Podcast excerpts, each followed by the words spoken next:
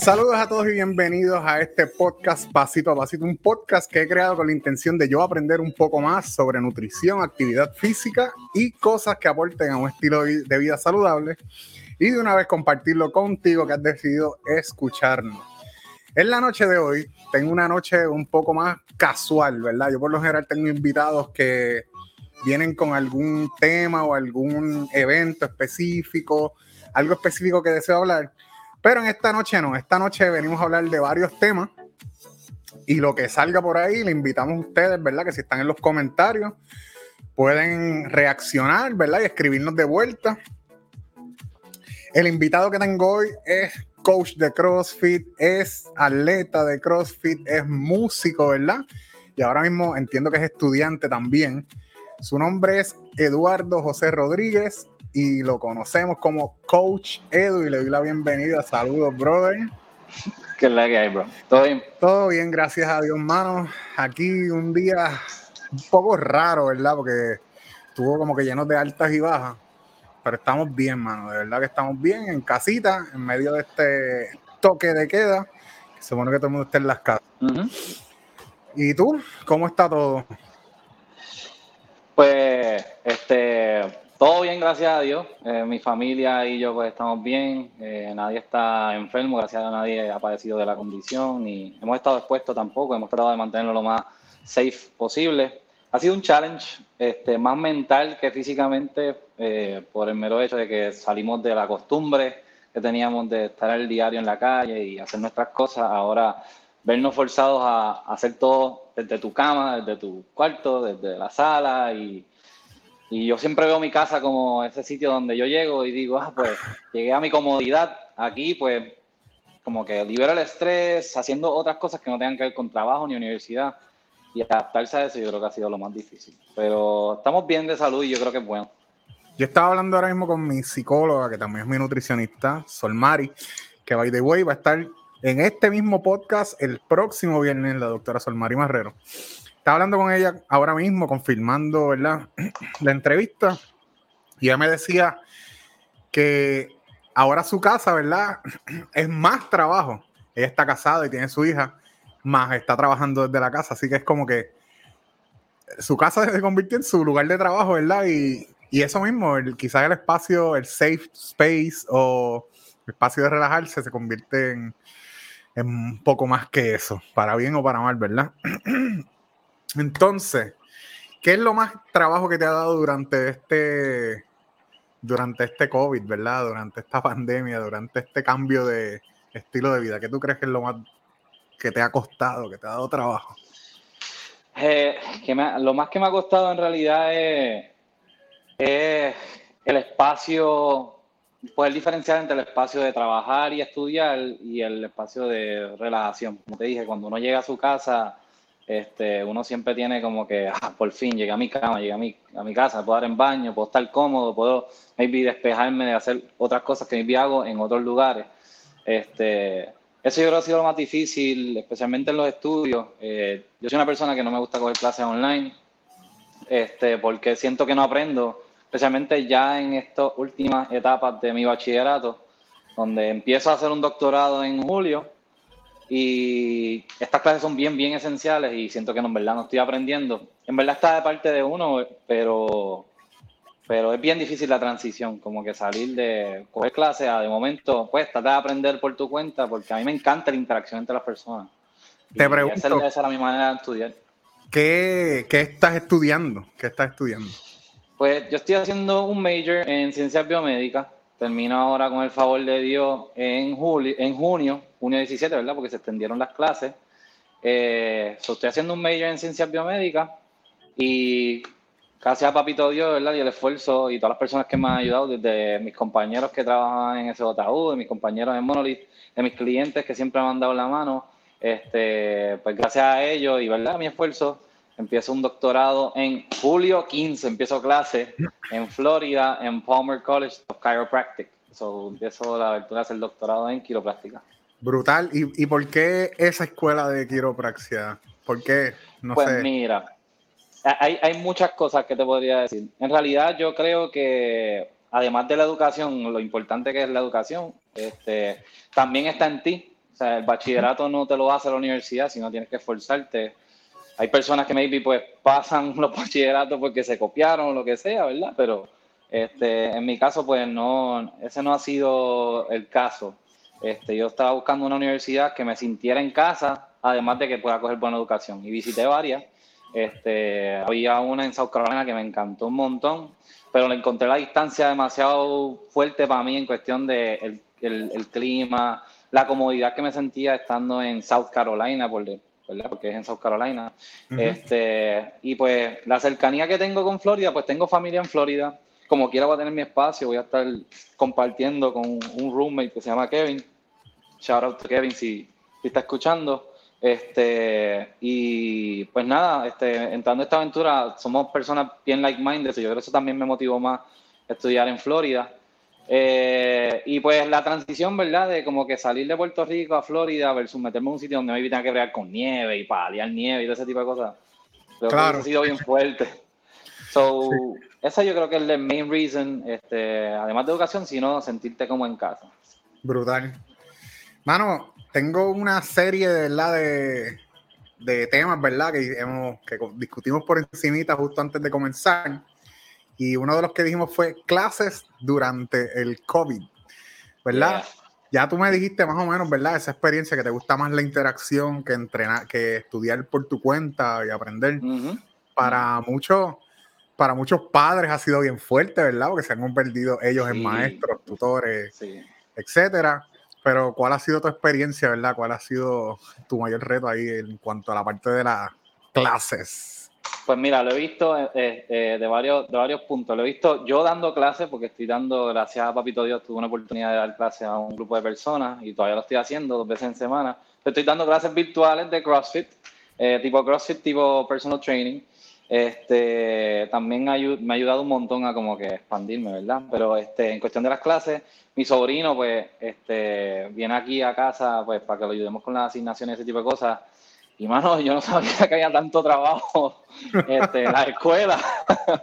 y los nenes, o sea, es bien fuerte. Imagínate si es fuerte para nosotros, para esos niños debe ser más fuerte. Y los papás, que pues no están acostumbrados a estar con el nene todo el tiempo ahí estudiando, debe ser fuerte. En cuestión de yo de las clases, pues como te estaba diciendo anteriormente, eh, yo soy una persona que me gusta ese feeling personal, donde yo soy una persona que aprendo enseñando, por decirlo así, porque la gran mayoría de las veces, pues yo trato de estudiarme un material y trato de explicárselo a alguien, y dentro de yo explicárselo a alguien o lo que sea, esa persona maybe me da input en, en algo y ahí yo aprendo también. Eh, además, pues, pues estoy como que trabajando esa parte donde pues enseño y pues yo digo, me estoy acordando del material y no estoy todo el tiempo mirando el libro, tú sabes. Entonces, es mi manera de aprender y no tener esa interacción, porque no es lo mismo por FaceTime.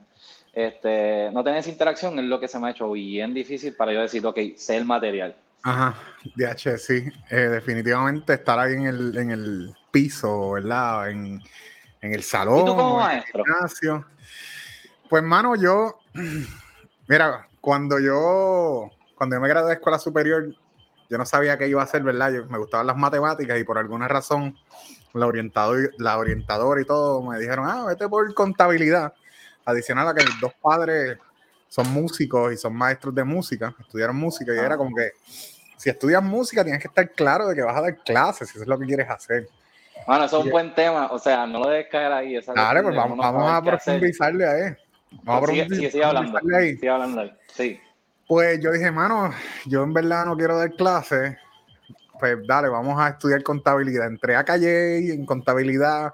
Estaba en las clases generales, no había cogido nada de concentración, pero ya yo sabía que yo lo que quería era tocar. Por lo menos en ese momento de mi vida. Y a mitad del segundo semestre yo fui a hablar con mi papá, con lágrimas en la cara, con mi papi, yo quiero estudiar música. Y ya un pana mío se lo había dicho. No, no, no, surprise. Yo pensaba que ya tú se lo habías dicho y él escogió y se lo dijo. Pero ahí entré al conservatorio en educación musical.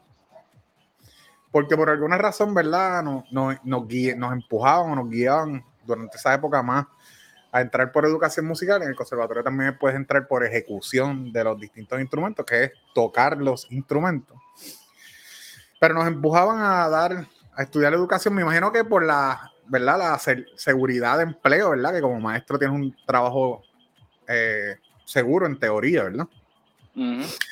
Y estuve un año y medio en educación y al año y medio, ya desde el primer año yo dije como, mira, yo lo que quiero es tocar, yo no quiero dar clases. Y pues lo que tenga que hacer, me cambié a performance de percusión orquestal. Y terminé el bachillerato en performance de educación, eh, educación, digo, de, ejecución, estudié maestría. Y durante todo ese tiempo eh, eh, daba clases privadas. Eso puedo decir que me gusta. Me gusta enseñar one on one a una persona que le interesa aprender, ¿verdad? Porque si no hay interés, pues yo como que no tengo esa motivación de enseñar. Y ahí di clases. Di un semestre de haciéndole la maternidad a Meredith Alequín, si me está viendo, un abrazo. Le hice la maternidad y di clases de apreciación musical y dirigí coros de voces. Fue un verdadero reto, ¿verdad? Y me, me convencí de que no quiero dar clases. Pero agradezco la oportunidad, ¿verdad? Después di unas tutorías en un programa título 4 federal y nuevamente me, me confirmé de que no quería dar clases y ahora apareció la oportunidad hace dos años de dar un curso a nivel de bachillerato en educación musical, el Conservatorio de Música, un curso de tecnología. Y básicamente yo le enseño a ellos a utilizar varios programas que ellos puedan después utilizar en el salón de clase. Le enseño notación musical en finales. Enseño un programa que se llama Vanina Box, que te ayuda a hacer unas pistitas sencillas. Eso tiene los acompañamientos en MIDI ya hechos y tú le añades los acordes. Okay. ¿Y qué más? le enseño un poquito de Word, Excel, PowerPoint y un poquito de GarageBand, ¿verdad? Le doy como que una introducción a todos esos cursos práctica, ¿verdad? Que puedan después aplicar en el salón de clase. Y con toda esta experiencia, pues mi clase era un, un laboratorio de computadora. O sea que ellos, para yo poder la clase, ellos llegaban al salón, ahí estaban las 14 iMacs y ellos entraban ahí y casi todos esos programas son programas que ellos no tienen. Ellos no tienen, no tienen finales porque vale caro, no tienen sí, vale caro. Así que pasa todo esto, no, no tenemos laboratorio y básicamente no, no, pude dar la clase más. Este, habían unas opciones que se pude, pude hacer, pero eventualmente el conservatorio dijo, mira, como que todas esas clases que eran laboratorio, vamos a evaluarlo hasta donde llegaron. Que gracias a Dios habíamos cubierto finales y habíamos cubierto Vanilla Box, que son los dos programas un poquito más complejos, porque ya lo que es Word, Excel, PowerPoint, la gente ha tenido algún tipo de contacto. Pero agradecido la oportunidad, pero me sigo reafirmando de que no, lo mío no es dar clase. No es dar clase. Pero a la misma vez, en, eh, llega esta pasión a mí, que es el CrossFit y la actividad física, y yo estoy dando clases. Pero bueno, mano. que así, no... así empieza, empecé yo con el CrossFit también. Pues, pues no me gusta de clase, pero estoy dando clases. Claro. y no sé, por alguna razón en el CrossFit me encanta y yo en, en no si lo más que he dado, ¿verdad? Es la clase de fundamento. A mí me apasiona muchísimo enseñar, enseñarte que desde que, tú entres hagas un freaking squat como debes hacerlo, un freaking front squat como debes hacerlo, para que entonces llegues a la clase regular y tengas esa base que se puede ir, seguir mejorando, pero tienes esa base. Y a mí, yo creo muchísimo en ese curso de fundamento y me encanta a mí dar ese programa de fundamento. Este, estabas diciendo que así empezaste tú. Pues, hermano, eh, mi historia se, se basa más o menos a la, tuya. Lo que pasa es que tiene muchos brincos. Este, muchos brincos me refiero que este, pues sí, yo estudié música también, estudié en la Inter, pero mi, yo empecé por deporte. Yo hacía lucha olímpica este, antes de empezar en, en la universidad. Yo me gradué en el 2008, acabo de cumplir 30 años. somos, 30 este, este, so, este, yo cuando terminé high school, pues yo lo que hacía era deporte toda mi vida, pero en realidad yo no sabía que quería estudiar. Yo decía, ah, me gustan las computadoras, este Pues yo entré a la Politécnica porque me habían ofrecido una beca en lucha olímpica este, en la universidad, porque ya yo estaba entrenando desde antes. Mi papá fue a Olimpiadas del 88 en Seúl, Corea, de lucha y eso fue una motivación bien grande, además de que mi hermano también, que como mi héroe, también es otra persona que, que, que también hizo deportes así singulares. Yo hacía mucho deporte colectivo como baloncesto, soccer y ese tipo de cosas, pero mi último año de high school pues estaba haciendo lucha. Y pues nada, me ofrecieron la beca y después vamos a entrar a la Politécnica porque no sé qué más, no sé qué estudiar, pues entro por ingeniería en computadora. Lo que duró fue un año. Ahí, ese año estuve haciendo, estuve haciendo la ROTC del Air Force, lo cual estuvo súper brutal. Este, pero yo dije que yo en realidad tenía que irme por algo que me apasionaba, so empecé a estudiar música en la Intel, eh, lo cual fue bien bueno, pero yo tenía una banda. Entonces, ¿qué pasa? En ese proceso de uno tener una banda, pues muchos shows y un montón de cosas, surgió la oportunidad de abrirle a Evanescence. No sé si sabe quién es Evanescence. Ya, claro. Ellos vinieron para Puerto Rico. ¿Cómo se llamaba la banda? ¿Cómo, se llamaba la banda? Fall to Rise, caer para levantarse. Ajá muchas veces caemos para levantarnos. Brutal. Pues mira, pues nosotros eh, tuvimos la oportunidad de abrir la Vanessence porque ganamos un concurso ahí. Este, y ellos tocaron en el Choli el 6 de octubre del 2011. So, look it up, si acaso fue. Este. ya, ya, ya, ya, ya, yo estoy, yo estoy, estoy un paso adelante de ti. hay, una, hay, hay un par de videos ahí tocando desde lejos. yo arranqué tocando el, el, el concierto con la borinqueña, un cantito de borinqueña. Hombre, hombre. Espérate, Ahí no, no, salían ni cinco pelos en los videos. Eh, bien grande, ¿no? ¿Verdad? ¿Cómo se sienten al ser los escogidos, ¿verdad? De, de, de gran evento wow. que por primera vez. hey, octubre 18 de 2011. Escucha. Sí.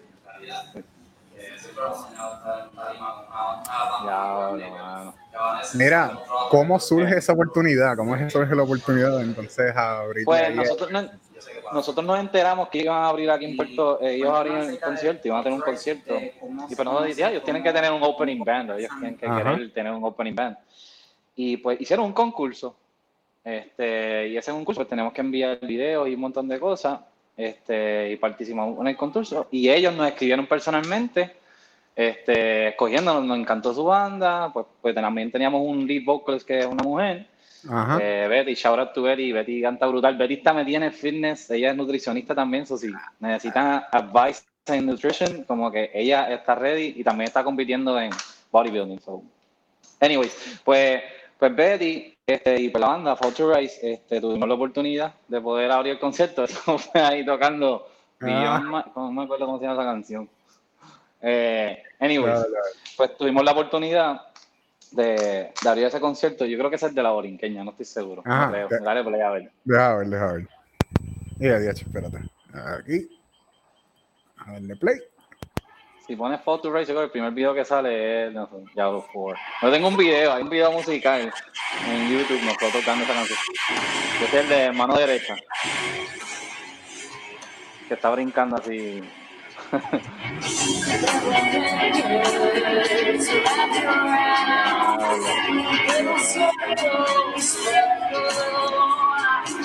Mira, side note. Hace tiempo, side note. Antes de nosotros que tuviéramos la oportunidad de abrir ese concierto, yo estaba tocando con Grupo Manía. Ajá, mira, qué duro. Guitarra, guitarra con Grupo Manía. Yo estaba tocando guitarra con Grupo Manía. Ellos tenían como el hijo de, de, Banshee, Este, estaba cantando como que en un par de partes del show y pues cantaba covercitos de siete y un par de cosas. Y pues me acuerdo que mi primera canción para tocar con Grupo Manía fue María Lola. María Lola. María Lola pues, se fue. se fue, pues esa misma. Pues este, aprendí a tocar el intro y básicamente pues estuve tocando con ellos este, para las fiestas patronales de ese verano, antes de que llegara la oportunidad de tocar de Vanessa, si me acuerdo que iban a grabar un DVD, me dijeron, mira Eduardo, este, puedes venir a ensayar, vamos a ensayar, te vamos a pagar tanto y vamos a hacer un DVD, qué sé yo, qué DH. Y yo dije, DH, tengo este concierto y ellos quieren que yo haga esto el día del concierto y dije, mira, no, no puedo, mano, yo tengo mi banda. y fue la mejor decisión de mi vida. Qué brutal. So, estuve, en, estuve en la banda, nos mudamos para Texas un tiempo, tuvimos seis meses viviendo en Texas, en Austin, Texas, y fue bien bueno para nosotros, fue un learning experience eh, en cuestión de cómo manejar una banda estando allá afuera. Nos fuimos de gira y dimos gira por Upstate este, de, de los Estados Unidos, llegamos hasta Upstate New York. Pero pues es una vida bien fuerte, vivimos en la guagua básicamente, lavando los dientes en Walmart, comprando conflate para almorzar. Eh, era una vida eh, no tan glamorous. Sí, tampoco sí, había sí. mucho dinero y no- si nos pagaban 200 pesos era mucho y esos 200 se iban en una expedition que teníamos, que tenía un yugo en la parte de atrás y con eso es lo que arrancamos por ahí para abajo.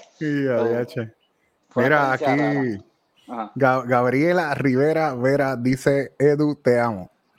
Yo saludo. A E- un saludo a Edwin Herrero también, que se acaba de conectar. Chavo, Yepa, el bro, te amo.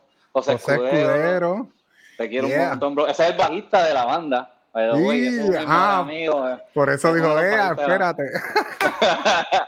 Ah, Este, so, él, él, él, tremendo músico, está viviendo, no sé si todavía está viviendo en Texas, estuvo viviendo en California y en Texas, como que yendo y viniendo, pero él, tremendo músico también, estudió también en la Inter. Eh, Chavito, mi hermano, y Gaby, te quiero. Brutal, pues, hermano. Ajá. Ey, te fuiste ahí. Eh, Ah, ahí estás de vuelta. Ya, pues, este, pues la experiencia de la banda fue bien cool, eh, pero nada, este, caímos en un low point donde pues, tuvimos que tomar una decisión entre si seguir con la banda o no, este, y qué íbamos a hacer con nuestras vidas, y en realidad yo no sabía qué hacer, no tenía Sí. ni la menor idea.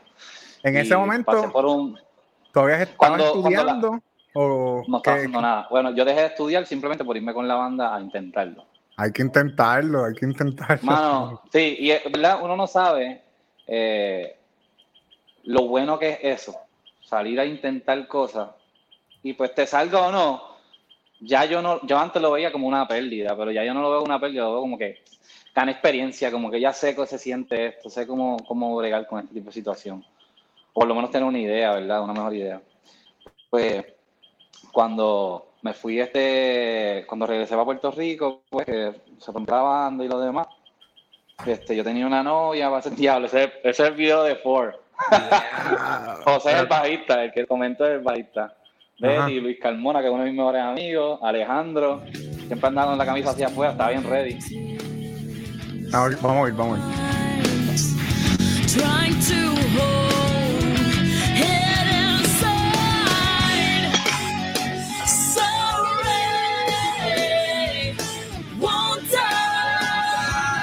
Sin bigote.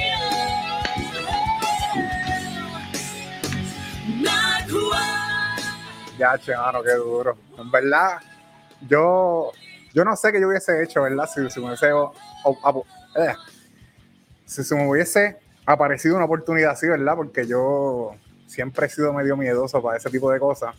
Pero ahora digo que lo hubiese hecho, ¿verdad? Porque creo que esas experiencias son importantes y te forman y te hacen crecer Un montón.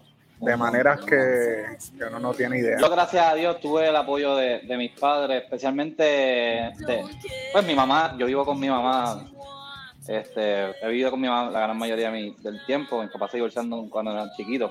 No quiere decir que mi papá nunca estaba, mi papá siempre estaba. Mi papá era el hombre de los deportes, para todo nos llevaba, nos hacía de todo. Brutal. Pero este, mi mamá fue la que me dijo, mira, Eduardo, hazlo. ¿Tú quieres esto? Inténtalo, ¿qué te cuesta? Nada, intentarlo. Y si no te sale, pues no te sale, ¿entiendes? No pierdes nada. Y yo no tenía un grasp de lo que era ese feeling hasta que, pues, pasan los años y dice, ya, en verdad, esto fue la mejor experiencia de mi vida. Muchos hard times, como te dije, durmiendo en una guagua, era difícil. Ahí. Pero Luis, me acuerdo que nos maquillaron ahí. Hay que maquillarse. Ahora mismo yo necesito un, un polvo aquí para quitarme el brillo de la frente. Chequéate, chequéate el guitar flip tipo New Metal. Mira, mira, el guitar flip.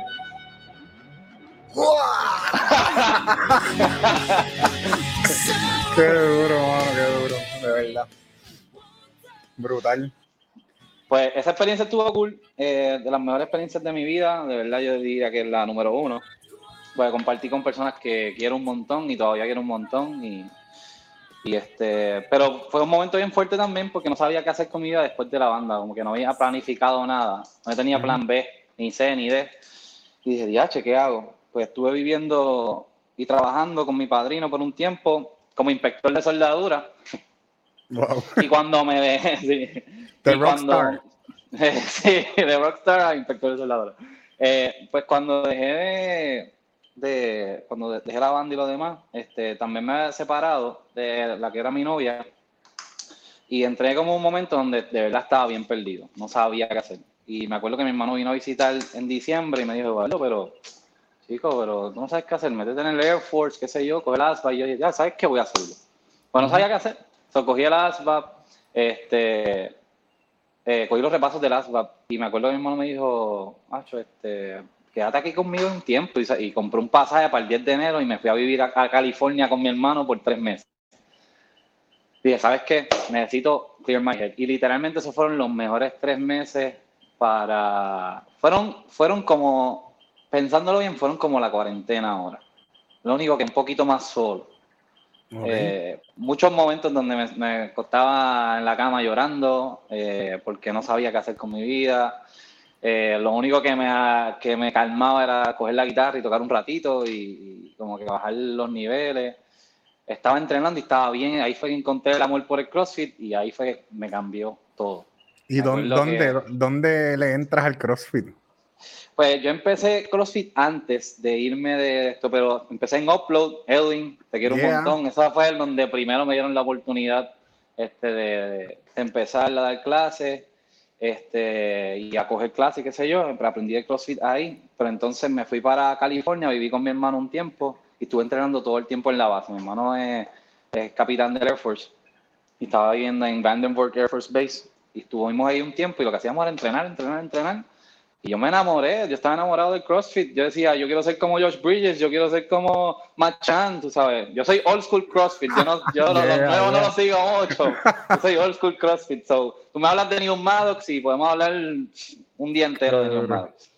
So, este, yo me envolví un montón y dije, ¿sabes qué? A mí me encanta esto, porque me, me gusta ayudar a las personas, me encanta como que ver el progreso en las personas. Yo creo que el progreso de alguien es más que, se siente más brutal que el, pro- el progreso mío. Como si mis amistades me dicen, mano, saqué un examen, eso es como que vamos a celebrar que, o sea, acabas de partir ese examen. Yo Claro, ese claro. tipo de cosas más que pues, mis propios logros. Y pues tuve la oportunidad de, de- dije, pues sabes que voy a ir para Puerto Rico. Y iré para Puerto Rico como medio depressed, pero sabía qué quería hacer. Y me acuerdo que este Bayoán, un pana mío, shout out to Bayoán, yo no creo que le esté escuchando esto, pero Bayoán, ese es de los old school de CrossFit, ese estaba en ese JU, ese estuvo en Upload, you name it. Pues Bayoán me dijo, loco, van a dar el Level One aquí en Puerto Rico, en ese JU, ¿por qué tú no lo coges? Y yo, yo llevaba meses estudiándome ese libro. Y De yo verdad, sin, sin pensar Eh, necesariamente cogerlo. eh, yo estaba, no, yo quería cogerlo, pero Ah, yo tenía literalmente mil dólares en mi cuenta. Eso era lo único que tenía. Sí, Yo sí. decía, diablo. Pero estaba trabajando, pero pues, gente trabajando y pagando biles y cosas así, pues lo que me sobraban eran esos mil que no los tocaba. Y él me dice, Acho, ¿por qué tú no coges el examen? Y yo dije, ¿sabes qué? Fuck it. Lo pagué ese mismo día, como cuatro días después cogí el examen. Co- O sea, cogí, las, cogí el curso en ese JU Ujú. y lo pasé. Y desde ese momento, pues estaba trabajando en Upload. eh, ya, ya estaba trabajando en Upload, este, como que ayudando un poquito, pero ahí como que full estaba trabajando en Upload. Y se me abrieron las puertas a un montón de lugares porque yo dije, ya yo no pensaba que como que iba a hacer esto mi full time job. Llegó un momento donde yo estaba trabajando en tres boxes a la vez. Yo decía, wow, como que yo estaba trabajando como inspector de soldadura porque viré de California para volver a trabajar como inspector porque no tenía Ajá. dónde ir. Y después dije, ¿sabes qué? Que se chave. Y empecé a trabajar en Upload. Upload fue donde aprendí todo, donde literalmente aprendí todo. Y con la ayuda de muchas amistades que llevan años en CrossFit, como Indio, este, como Edwin, como Chavo, como AJ Ramos, que ahora está en el Coast Guard, un montón de gente, Pepe, Pedrito, toda esa gente son old school, son gente que empezamos a entrenar juntos cuando yo no sabía hacer nada. O sea, yo, yo mi primer PR de, de, de clean, creo que fue como 135 libras y me pesaron la vida. Imagínate. Pues, pues la cuestión es que tuve la oportunidad y me empezaron a abrir las puertas. Eh, trabajé en, en Upload eh, por mucho tiempo. Después estuve trabajando en Upload y Monolith. Estaba programando para Escorial Cross Training, este, cuando era Escorial Cross Training. Este, después simplemente me quedé con, con Monolith. Después estuve trabajando en Monolith y Paleolith. Tuve un montón de tiempo ahí también. Cuando cayó Huracán María, como Monolith y Paleo son bajo la misma compañía, Ujú. y yo necesito diversificarme y también aprender de otro, otra manera de correr este, este tipo de ambiente de CrossFit y dar clases. Y dije, yo quiero ir a SJU, porque mi sueño siempre fue como que si yo voy a trabajar, yo quiero ir a trabajar en el mejor sitio. Y yo siempre consideré SJU el mejor sitio, este, porque me encantaba, se veía bien Estados Unidos para mí. Ajá. Y yo decía, yo quiero ir para allá. Y se me dio la oportunidad. Y fueron un año y pico, casi dos años, de los mejores de mi vida para aprender a trabajar con personas, eh, tener de los mejores compañeros. Igual que en, en Monolith, siempre hemos sido tan y tan close los coaches, que como que eso, eso en verdad lo, lo que yo me llevo, además de los clientes, pero yo, yo siento que los coaches, la gente con la que tú trabajas, hacen que tu trabajo sea más cool todavía. Definitivo. Porque, pues, este, los clientes, pues, lamentablemente vienen y van. Eh, hay clientes que te siguen, hay clientes que no. Uno los quiere y los adora, pero esos, esas personas que están contigo todo el tiempo dando las clases y te, te dan pointers cómo hacer esto y cómo hacer lo otro y aprenden de ti también, pues está súper cool. Y pues llegué a ese JU, mano, y me encantó. Y desde antes de empezar en ese JU yo dije, ¿sabes qué? A mí siempre me encantaba la quiropráctica. Mi papá me llevó a hacer a, quiro, a quiropráctico desde chiquito, este, cuando iba a baloncesto. Yo jugué a baloncesto hasta sus 21 De verdad. super weird, bueno. sí. Este, con los bandidos altas. Y fue una experiencia también súper brutal. Pues yo siempre iba al quiropráctico y me encantaba, me encantaba la eh, que yo no tenía que depender de pastillas para decir como que, ya lo necesito mejorar mi cuerpo, dame a tomarme 25 pastillas. So, yo, yo siempre dije, ¿sabes qué? Mejor ponte a comer bien, haz ejercicios que funcionen para tu cuerpo y que no vayas a estar ahí haciendo lo que quieras. Y de una vez, este, visitas el quiropráctico. Y ya sabes que eso es lo que voy a hacer. Y yo nunca he tenido que ir al médico así específicamente, este, a menos que sea una monga bien fuerte o algo así. Pero, for the most part, desde que yo empecé a hacer CrossFit, mi vida ha sido bien healthy. Bien, bien healthy. Y yo no soy el mejor que come, porque a mí me encantan la, las galletitas Oreo le- con lechita, tú sabes. Ajá. Mano, se trata yo creo que de balance, ¿verdad? Esa búsqueda de salud y cuando estemos en salud, mantener un balance. Y digo esa búsqueda de salud porque yo estoy en esa búsqueda de salud, así que tengo que Ujú. apretar, apretar un poquito más. Este, mano, yo siento un aprecio brutal por Emma y por la gente de CJU. Yo a mí siempre me han, me he sentido sumamente recibido allí. De hecho, en este, antes que pasara todo esto, yo estuve haciendo un intento durante un mes de estar entrenando eh, a las 6 de la mañana, el box abriendo y yo llegando. No me fue muy bien, ¿verdad? Por, y, pero fue por mi parte. Pero mi Ujú. plan es el semestre que viene. Porque me convenía, me conviene madrugar, entrenar y seguir a dar clase allá en el conservatorio. Claro. Ujú. Pero no, no, no entrené tanto. Pero, anyway, en SJU siempre me he sido sumamente sentido recibido, Cay- ¿verdad? cay- Y- cayendo en eso, cayendo en eso de, de- ¿verdad? Que a veces uno, a veces uno too hard on yourself con, Sí, sí. con el compromiso. eh, recuerda que nosotros nacimos y pues, empezamos a gatear y después caminar y después correr y, y yo creo que llevamos una vida un poquito hectic y queremos hacerlo todo corriendo. No queremos hacer nada como que gateando. Y cuando tú gateas, te raspas las piernas, te enfangas, te lastimas. Cuando te paras para caminar, te caes 25 mil veces antes de que empieces a caminar bien. Y cuando empiezas a correr, te caes de boca 27 mil veces. Exacto. So, yo pienso que eh, no deberíamos sentirnos mal porque, pues, maybe, pues, el plan no salió como queríamos. La cuestión es reconocer como tú haces y también, por ejemplo, a veces las personas, los clientes a veces vienen a, donde a mí me dicen, mira, coach, necesito una dieta, esto y lo otro, y yo, pues perfecto. ¿Cómo estás comiendo ahora? Ah, no, yo como lo que sea. Y yo, ok, este, ¿y estás entrenando? Ah, no, yo estoy entrenando como dos veces al día. Yo he tenido clientes que me dicen, mira, yo quiero cambiar en tres meses. Y yo, pues, pues este tipo tiene que ser disciplinado, de seguro esta persona ya entrena hace mucho tiempo y está comiendo bastante bien. Eso no debe ser tan difícil. Pero la persona nunca ha hecho nada en su vida. Ponle que tiene 27 años y ya 27 años nunca ha entrenado. Y pues mi Sí. vino tiene una disciplina brutal y, Ese soy y yo. le gusta beber. Pero, Ah, no, pero aquí, está el- aquí está la cosa, que es como que dicen, pero Hacho, quiero, quiero verme así. Yo, mira, la realidad es que eso no va a pasar. Así de rápido. Eso no va a pasar así de rápido, al menos que tú seas una persona súper disciplinada, que si te dicen vas a comer este brócoli y pollo, pues, pues lo haces, ¿verdad? Pero Este, lo cual eso no es una dieta, no es como que lo tienen que Sí, sí, sí. No está escuchando. Pero en el caso de, de- de muchas personas, como que "Ah, no, que quiero esto, lo otro, y a mí se me hace bien difícil. Pero, por ejemplo, si hoy yo fallé en la dieta y me comí una pizza y me comí un mantecado después, no quiere decir que se acabó la dieta.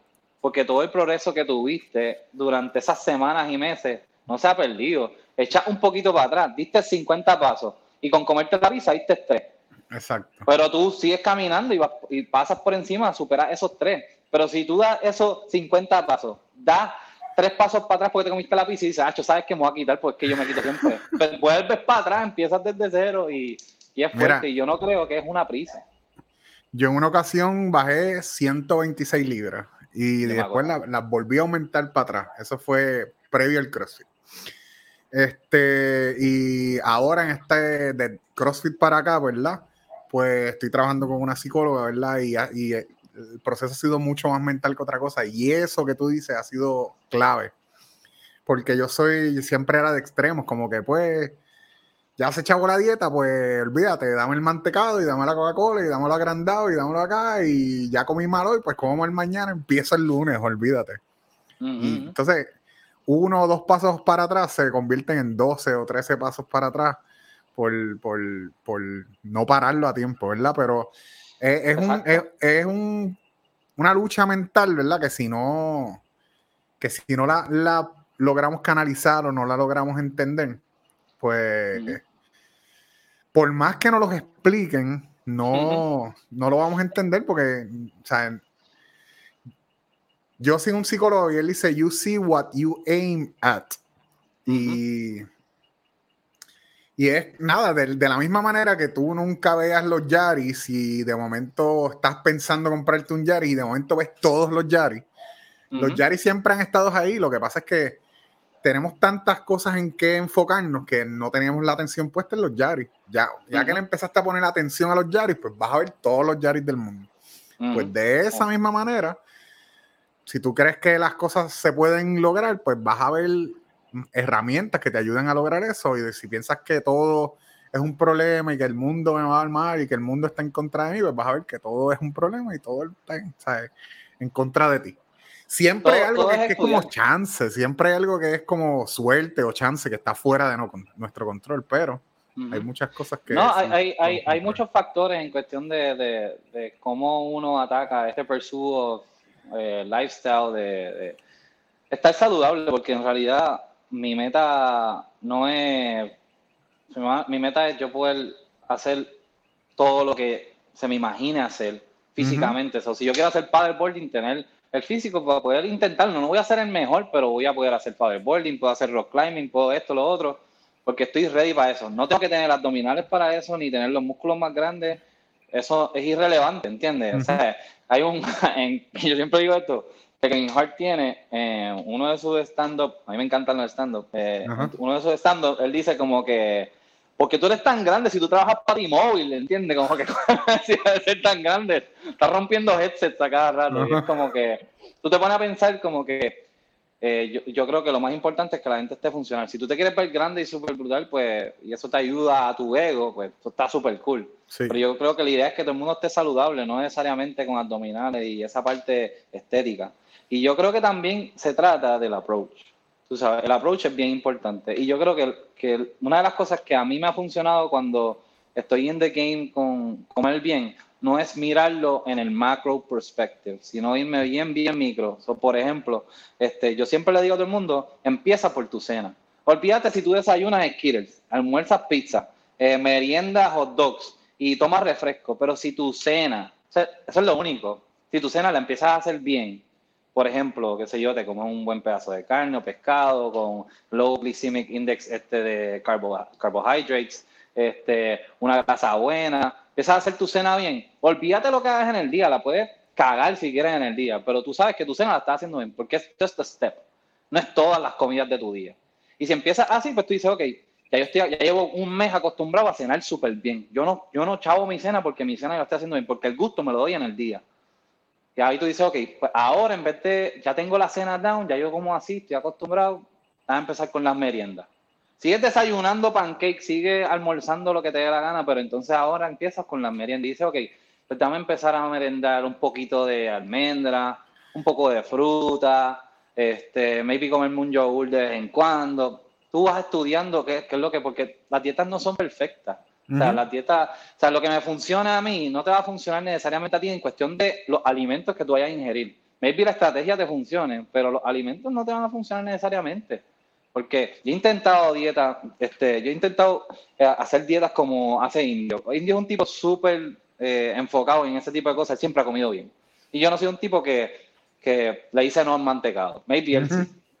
¿Verdad? Pero yo, yo he seguido, tratado de seguir su manera de comer y no es mi estilo porque no me, no me funciona, ¿entiendes? Ok. So, yo tengo que, como que, dentro de su estrategia, pues tratar de moldear la manera en que yo lo pueda hacer mejor.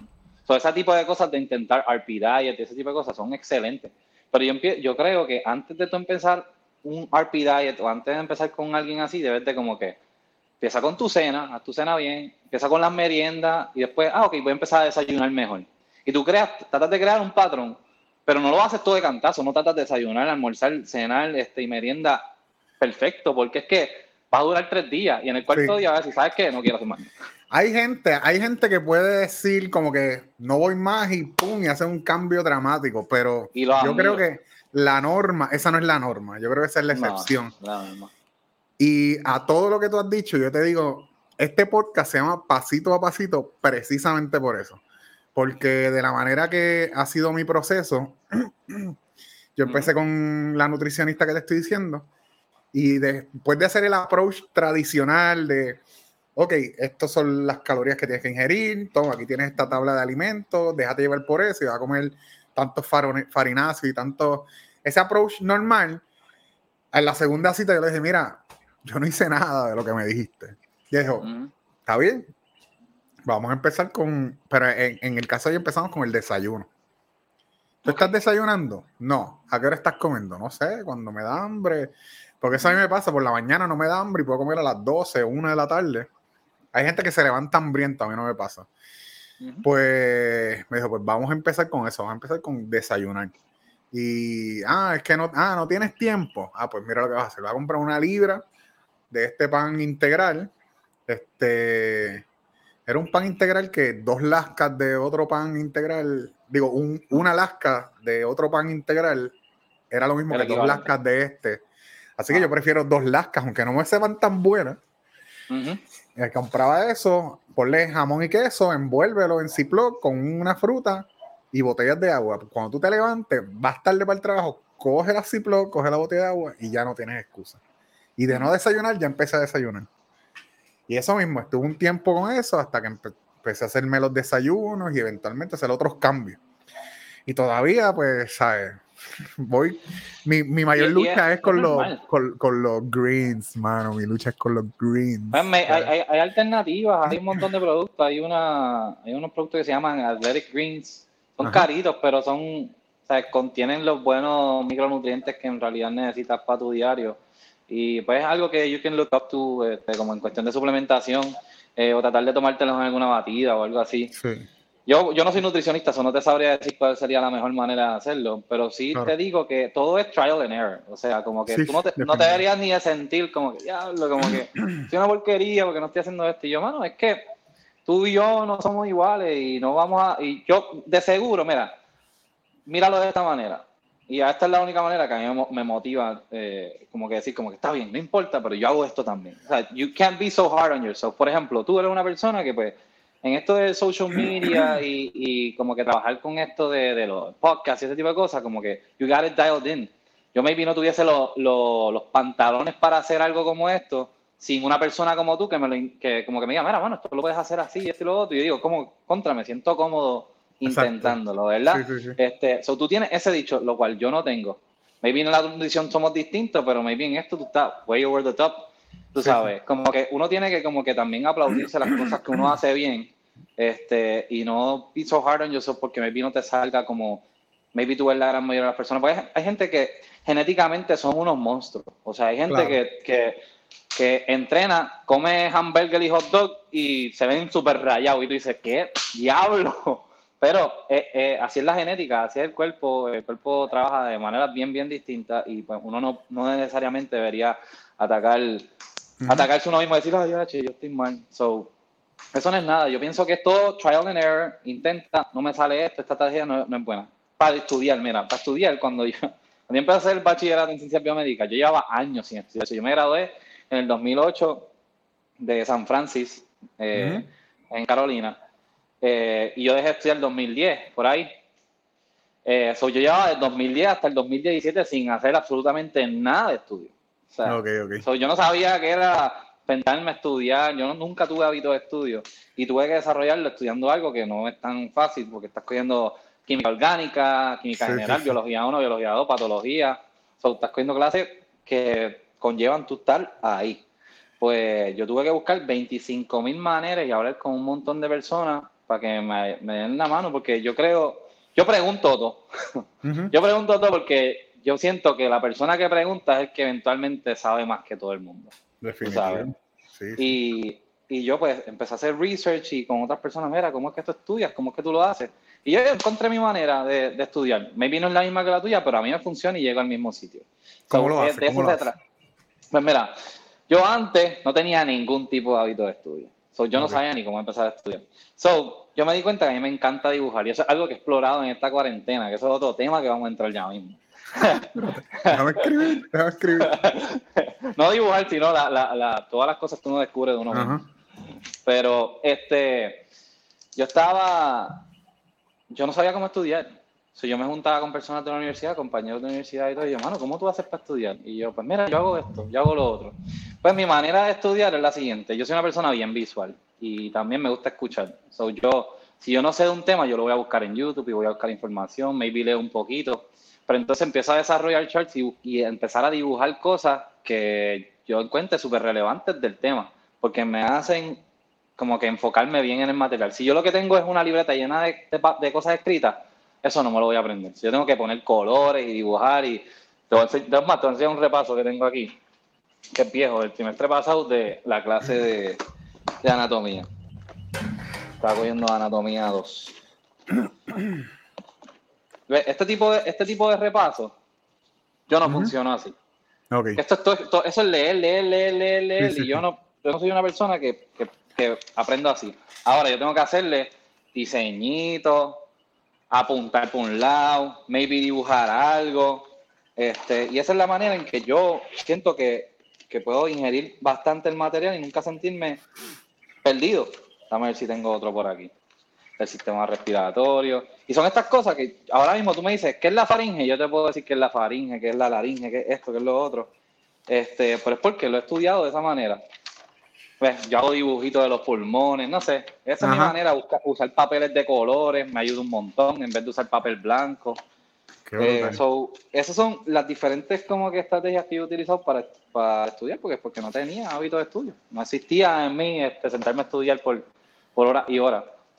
Mira, Gadiel dice, el mejor coach, llegué al box luego de una operación de los codos con 36 tornillos y luego de mucha modificación y paciencia de Edu, progresé mucho. Y Luis Serrano dice, diablo, coach mano, Gadiel. Edu es de los mejores. Eh, Luis, te quiero un montón, bro. Este, Gadiel también. Gadiel, mira, Gadiel cuando empezó, empezó, en, empezó conmigo en Upload.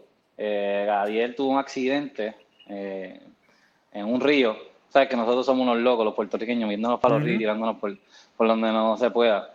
Me acuerdo que fui una vez, no, me fui una vez por un río con Chavito y Chavito se ha dado ese cantazo en el codo, que si no iba a haber tanta agua fluyendo por ahí, él se mata.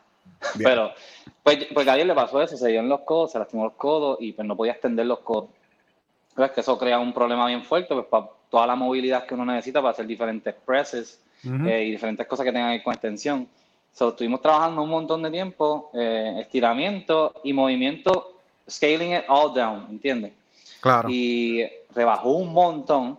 Y cuando me fui de Upload, él fue uno de los clientes que me siguió para Monolith y en verdad lo agradezco un montón y es una persona que ha, que ha cambiado un montón y es como todo, mano, es un proceso, o sea, hoy, en- hoy, hoy pesas 200 y mañana pesas 205, no quiere decir que estás mal, tú sabes, como que hay muchos factores, ¿entiendes? Sí. Lo que uno tiene que en realidad estar bien es mental, tú sabes. Yo creo que el factor mental y tener cosas que como que tracen eh, tu vida, por decirlo así. Eh, yo en toda esta experiencia de vida, desde que yo empecé a, a dar clases de CrossFit, desde que estuve en la banda, pues, este, estuve en ese search. Y pues unos años para atrás, hace como cuatro o cinco años, como que me topé con un montón de cosas motivacionales que pues me encantaban, que veía en YouTube y que veía a otras personas que aspiran a ser mejor persona, porque... ¿Te acuerdas de alguna? la- Pues mira, la más relevant para mí y la que trato de seguir todos los días es un speech que hizo Matthew McConaughey cuando se ganó el Oscar de la película, no sé si fue Inception, creo que fue Inception. By the way, Ok. esa película está brutal. Pues, este, pues Matthew McConaughey ganó el, ganó el Oscar por Best Actor este, y tuvo un speech bien bueno y lo que me encantó es que bien corto y preciso, pero yo pienso que uno debería tener co- cositas así, cortas y precisas, en vez de tener 25 mil metas y qué sé yo, cosas, porque tú puedes como que dial down esas tres cosas. Pues esas tres cosas son las que yo trato de tratar de regir mi vida. Y pues una de ellas, eh, esas tres son este, someone to look up to, something to look forward to, and somebody to chase. Y esas son las tres cosas que tengo escritas en mi pizarra en el cuarto. Y ese someone to look up to, eh, yo siempre vi a mi abuelo, que en paz descanse, él tiene este mismo tatuaje, está, está, ay, no se puede ver, ahí. Él tiene este mismo tatuaje De la daga. Él se lo hizo en el. A ver si lo. Este tatuaje, mi abuelo se lo hizo en el 1930. Le salió un peso, 3 pesos y 50 centavos. Y yo me lo hice y me salió en 350 pesos. Pues mi abuelo, mi abuelo es uno de, de esas figuras que yo considero como mi héroe, igual que mi hermano. Eh, esas dos personas como que, no es que yo aspiro a ser como ellos, pero si no, son personas que me inspiraron un montón, especialmente en mi niñez. Este, mi abuelo me enseñó mucho a bregar con mis manos, a martillar cosas, cambiar la lámpara, poner abanico. Y son cosas que yo no le tengo miedo. Y pues, este, esa, esa es la primera, someone to look up to. Something to look forward to, ese es el speech, mano. Y siempre me paran los pelos cada vez que lo escucho. Este, Voy, voy. something Voy a ponerlo, voy a ponerlo, voy a ponerlo, voy a to. ponerlo. Ah, ponlo, ponlo. ponlo. ¿Se oye bien? thank you. Thank you, thank you, thank you, thank you to the Academy for this. All 6,000 members. Thank you to the other nominees. Uh, all these performances were impeccable, in my opinion. I didn't see a false note anywhere. I want to thank Jean Marc Vallée, our director. I want to thank Jared Leto, Jennifer Garner, who I worked with daily. Dallas, Um, Dallas, Dallas. 90. There's a few things, about three things to my account that I need each day. Um, one of them is something to look up to, another is something to look forward to, and another is someone to chase. Now, first off, I want to thank God because that's who I look up to. He's graced my life with opportunities that I know are not of my hand or any other human hand. Um, he has shown me that. Uh, it's a scientific fact that gratitude reciprocates. Um, in the words of the late Charlie Lawton, who said, When you got God, you got a friend, and that friend is you. Um, to my family, that's who and what I look forward to. To my father, who I know is up there right now with a big pot of gumbo. He's got a lemon meringue pie over there. He's probably in his underwear and he's got a cold can of Miller Lite and he's dancing right now. to you, Dad, you taught me what it means to be a man.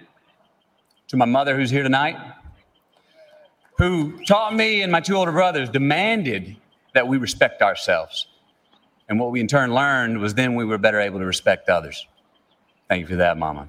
To my wife, Camilla, and my kids, Levi, Peter, and Mr. Stone, the courage and significance you give me every day I go out the door is unparalleled. You are the four people in my life that I want to make the most proud of me. Thank you. And to um, my hero, that's who I chase. Now, when I was 15 years old, I had a very important person in my life come to me and say, Who's your hero? And I said, I don't know. I got to think about that. Give me a couple of weeks. I come back two weeks later. This person comes up and says, Who's your hero? I said, I thought about it. You know who it is? I said, It's me in 10 years. Brutal. So I turned 25 10 years later. That same person comes to me and goes, So are you a hero? And I was like, Not even close. No, no, no. She said, Why? I said, Because my hero is me at 35. So you see, every day, every week, every month, and every year of my life, my hero is always 10 years away. I'm never going to be my hero. I'm not going to attain that. I know I'm not. And that's just fine with me because that keeps me with somebody to keep on chasing.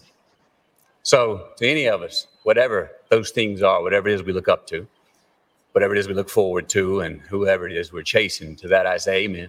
To that I say, all right, all right, all right. To that I say, just keep living, huh?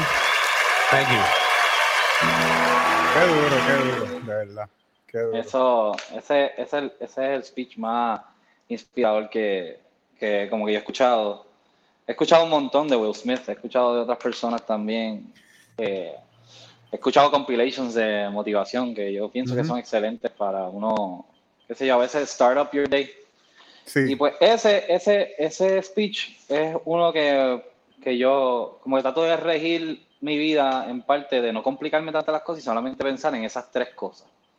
Porque si yo hago esas cosas bien, ¿verdad? Y si, si tengo eso bien entablado, esa base bien entablada, todo lo demás cae en su sitio. Como él dice, como que gratitude es como que el reward más grande porque te lleva a un montón de lugares. Como que tú ser Sí. agradecido y ser una persona buena. Y yo, mi meta en la vida es tratar de ser la mejor versión de mí posible. So, cuando yo hablo de que pues, mi hermano es someone I look up to y mi abuelo, pues son personas que me inspiraron un montón. No quiere decir que otras personas en mi vida no me inspiran, porque tengo un montón de personas que me inspiran, pero ellos dos fueron bien, bien crucial, eh, especialmente cuando uno es un poquito más chiquito.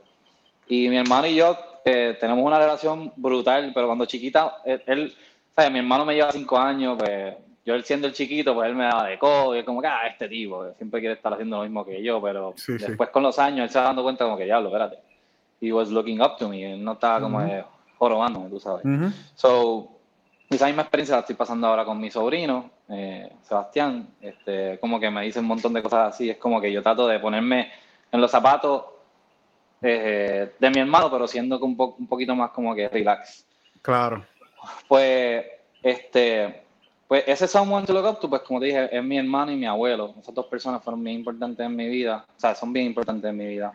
Eh, Something to Look Up to es exactamente lo que él dice, pero yo aún no lo obtengo. Eh, yo, mi meta en la vida siempre ha sido poder este, lograr todo lo que quiera lograr, pero eh, siempre me he visualizado teniendo una familia, teniendo Ujú. hijos, una esposa. Ujú. Y yo creo que la sensación más brutal no es solamente que tu familia, sino que también tus amistades bien close y la gente que en verdad te quiere diga como que, mano, yo estoy tan orgulloso de Eduardo porque Eduardo hizo tal cosa, hizo esto, lo otro, porque ha podido superar esto lo otro. Este, porque así mismo yo me siento con mis amistades, como que yo me alegro cuando las cosas le van súper bien y cuando le van mal voy a estar ahí 100% por si me necesita. Y eh, en ese caso, pues, something to look, eh, to look forward to, esa familia que potencialmente pueda tener y que, pa- que mis hijos, el día que tenga hijos, si es que llego a tener hijos, este, digan, ya, che, papá, está brutal. Como que yo quiero ser como papá, ¿entiendes? Ese tipo de feeling pues Sí, me sí. llena un montón porque por eso pues quiero trabajar lo mejor posible eh, de ahora en adelante. Y ese hero, yo nunca en mi vida dije como que, ah, yo tengo un hero. A mí me encantaba un montón de cosas. Yo, yo nací en los 90, eh, me encantaba Michael Jordan, me encantaba Kobe Bryant, siempre seguir el baloncesto fue algo que me inspiraba un montón. Pero nunca dije, ah, yo quiero ser como él. Sino quería obtener el greatness que ellos tenían, pero no quería necesariamente ser un Michael Jordan de la vida. Ok. Este, y cuando eh, Matthew McConaughey dice como que, mano, soy yo en 10 años, yo dije, es que literalmente yo siempre me visualizo como que más allá y digo como que, "Acho, yo a los 30 quiero tener esto, o quiero hacer esto. Y no es, no es lo tangible, sino es como ese feeling de como que, I'm doing it, I'm doing it right, Ujú. como que estoy logrando mis metas. Y yo, mi héroe es, es yo en 10 años, porque yo nunca voy a poder alcanzar mi héroe, pero por lo menos se mantiene con hambre siguiendo a alguien. Porque si tú te pones a pensar, todas esas personas que te han dicho en la vida, ah, mano, yo lo que estoy loco por tener una casa bien brutal y un Ferrari, y después tú le preguntas, ¿y después qué? Ujú. Después del Ferrari y la casa, ¿qué vas a hacer? Ajá. Hacho, no sé, sé yo, pero pues no, o sea, de, nada vale tú tener, querer tener un Ferrari y una casa. Mano, diache, has dicho tantas cosas ahí. Este, no había escuchado ese speech y está brutal. Este, deja ver. Dijiste lo de los 30 años, eso lo dijiste casi ahora, pero eso es algo, mano, que tengo que decirte. Porque mi apellido es 30 y el apellido 30, el 30 significa 30 en portugués. Y no necesariamente relacionado eh, conscientemente, pero yo tenía unas expectativas para mis 30 años. Yo tengo 34, cumplí el 1 de abril. Y tenía esas expectativas de estar ya en un sitio a nivel profesional, en un sitio a nivel de familia, tener mi casa. Y cuando yo llegué a los 30 y vi que no había alcanzado, había hecho muchas cosas, pero no había alcanzado ni una cuarta parte de lo que yo esperaba para los 30 años, fue, acho, fue horrible. Y salir de ahí fue bien, bien difícil. Bien difícil. Pero luego de eso, pues igualmente trabajando con la psicóloga, me he dado cuenta o sea, de las otras muchas cosas que yo sí he logrado y las muchas otras cosas que yo sí hago. Que muchísima gente daría lo que fuera por poder hacerla o por atreverse a hacerla. Y, a- y digo atreverse porque el- yo me considero una persona miedosa. Sin embargo, hago un montón de cosas que otra gente no se atrevería. Ajá. Pero es como todo, o sea, cada uno tiene sus miedos. Y ahora siguiendo por ahí, mencionaste a Will Smith y a mí me sorprende mucho cómo Will Smith, primero que ha compartido una, una- unos mensajes bien sabios, ¿verdad? Entonces, cuando, cuando él se volvió en un... El speech que él dio en un, en un programa sobre el miedo y la, la historia de tirarse de paracaídas, eso lo Ajá. compartió otra gente. Él todavía no estaba en el YouTube Game para eso. Pero entonces yo, yo creo que, pensando ya acá, yo dije como que, diache, en verdad, yo dije eso y hay un montón de gente sacándole punta a eso. Yo puedo meterme a este game de YouTube Ajá. y adicional a que los tiempos lo, lo requieren, ¿verdad? Ahora todo el mundo se está metiendo a, Claro. adicional a hacer cine, ya tienes que hacer otras cosas. Y a mí me encanta el contenido que Will Smith comparte, verdad. Este. Algo que, algo que dijiste ahí, Will Smith, este, a mí me encanta porque hay una hay un speech que él dice como que, y esto yo creo que, que es lo que le cae a muchas personas y no, y como que no están orgullosos de sí mismos por ese tipo de cosas, o no lo miran. Como por ejemplo, hay gente que nace con este talento, como estamos hablando, hay gente que pues, nace con una genética que tú dices, diache, pues, Ujú. este tipo lo tiene bien fácil, ¿verdad? Este, pero en realidad el, el- el mejor que sale en todo esto es la persona que, como dijo Will Smith, como que skill, eh, ¿cómo es este? Talent is given naturally, but skill is only developed by hours and hours of feeding on your craft. Y esa es la verdad, o sea, yo nunca fui una persona súper estudiosa Ujú. pero simplemente sentarme horas a estudiar me ha hecho una persona bastante consciente de lo que estoy haciendo y pues he salido bien en clases que uno diría, diachi, ¿cómo diablo tú sacaste A en orgánica 2? Y yo, bueno, pues este, pues, yo estudiando un montón. Yo no soy bueno estudiando, porque hay gente que también es natural estudiando y tú dices, diablo, estoy con un brain. Pero es importante, ante todo eso, que tú desarrolles tu, tu, tu profesión y, y te, te encuentres a ti mismo y todo eso, también es importante just be a good person. Como tú no sabes las batallas que está pasando otra persona. Y al final del día, yo creo que eso es lo que gana. Por lo menos, yo, yo por ejemplo, yo conozco, yo he conocido personas que, que en, en papel, tú dices, Ujú. diablo, este tipo tiene un bachillerato en esto, tiene un conocimiento de esto y esto, pero a la hora de hacer el trabajo es un asco de persona. Sí, tú no sí. sirves para el trabajo, por más estudios que tú tengas, tú no sirves para el trabajo porque si tú no sabes transmitir el mensaje, Ujú. pues, you- no funciona como quiera para, para el trabajo. Sí, yo creo que primordial ante todo es tratar de ser buena persona, tratar de comunicar bien los mensajes, ser claro y conciso con lo que tú estés haciendo y, y desarrollar tu skill como que poco a poco. O sea, maybe no, no naciste con el talento brutal, pero si te esmeras, de seguro te conviertes en la persona más inspiradora del mundo, tú sabes. Y yo he escuchado muchos casos de eso, así, de personas que ahora mismo son motivational speakers, que pues son así. Un tipo que se llama Simon Sinek, Ujú. no sé si lo has escuchado. Eh, ah, yo creo que te lo mencioné una vez. Y Simon Sinek es un tipo que, que eh, se encarga más de hablar sobre labor en cuestión de, de cómo trabajar en equipo y cómo las compañías pueden mejorar su, su, su empleomanía y todo lo demás. Y él habla como que le hace la pregunta al, al entrevistador, le dice, ¿Do you love your wife? Y él le dice, este, claro, y él, dime cuándo, la hora y dónde este, tú sabías que tú la amabas. Y él, es una, es una contestación imposible, tú no sabes cuándo es que tú empezaste a sentir eso. Ajá. Pero yo estoy seguro que, que ella empezó a sentir que te amaba o lo que sea porque eh, hacías cosas este, que no era- o sea, nadie se va a enamorar porque tenga chavo, no es un montón de dinero, sino es por los detalles. So, si, por ejemplo, tú tienes una, una pareja, ella se va a enamorar no porque tú le compraste una cartera a Louis Vuitton, ella se va a enamorar porque cuando tú te levantaste para ir a la, a la cocina y buscar un vaso de agua para ti, le traiste uno a ella sin que ella te lo pidiera. O este, fuiste, este, fuiste al supermercado y compraste algo y le compraste algo a ella porque pensaste en ella. Ella se va a enamorar por esas cosas, o la gente se va a enamorar de ti por esos detalles, no porque tú digas, ah, no, no, yo tengo esto, ah, a mí me ha ido brutal. A la gente se va a enamorar por tú decirle, mano, yo he fracasado tanto y tanto en la vida que por eso es que estoy en donde estoy. Sí, Porque yo, yo no, yo- como te dije, mi héroe está bien lejos. Pero yo estoy trabajando para ser mi héroe, para mantenerme despierto mentalmente y estar consciente de que like, todavía tengo cosas por hacer. A los 60, mi héroe no va a tener, maybe no sea, eh, eh, no sea la misma mentalidad de ahora. A los 60, maybe va a ser este, querer viajar el mundo, qué sé yo, por darte un ejemplo. O, O si tienes estar nietos. sobr- estar con los nietos, qué sé yo. Ah, So, este, yo creo que eso, de eso es que se trata. Este, todo este proceso de uno encontrarse y, es- y ahí es que vamos como que esta cuarentena ujú. ha ayudado tanto a que la gente explore los talentos que maybe tiene medio escondidos.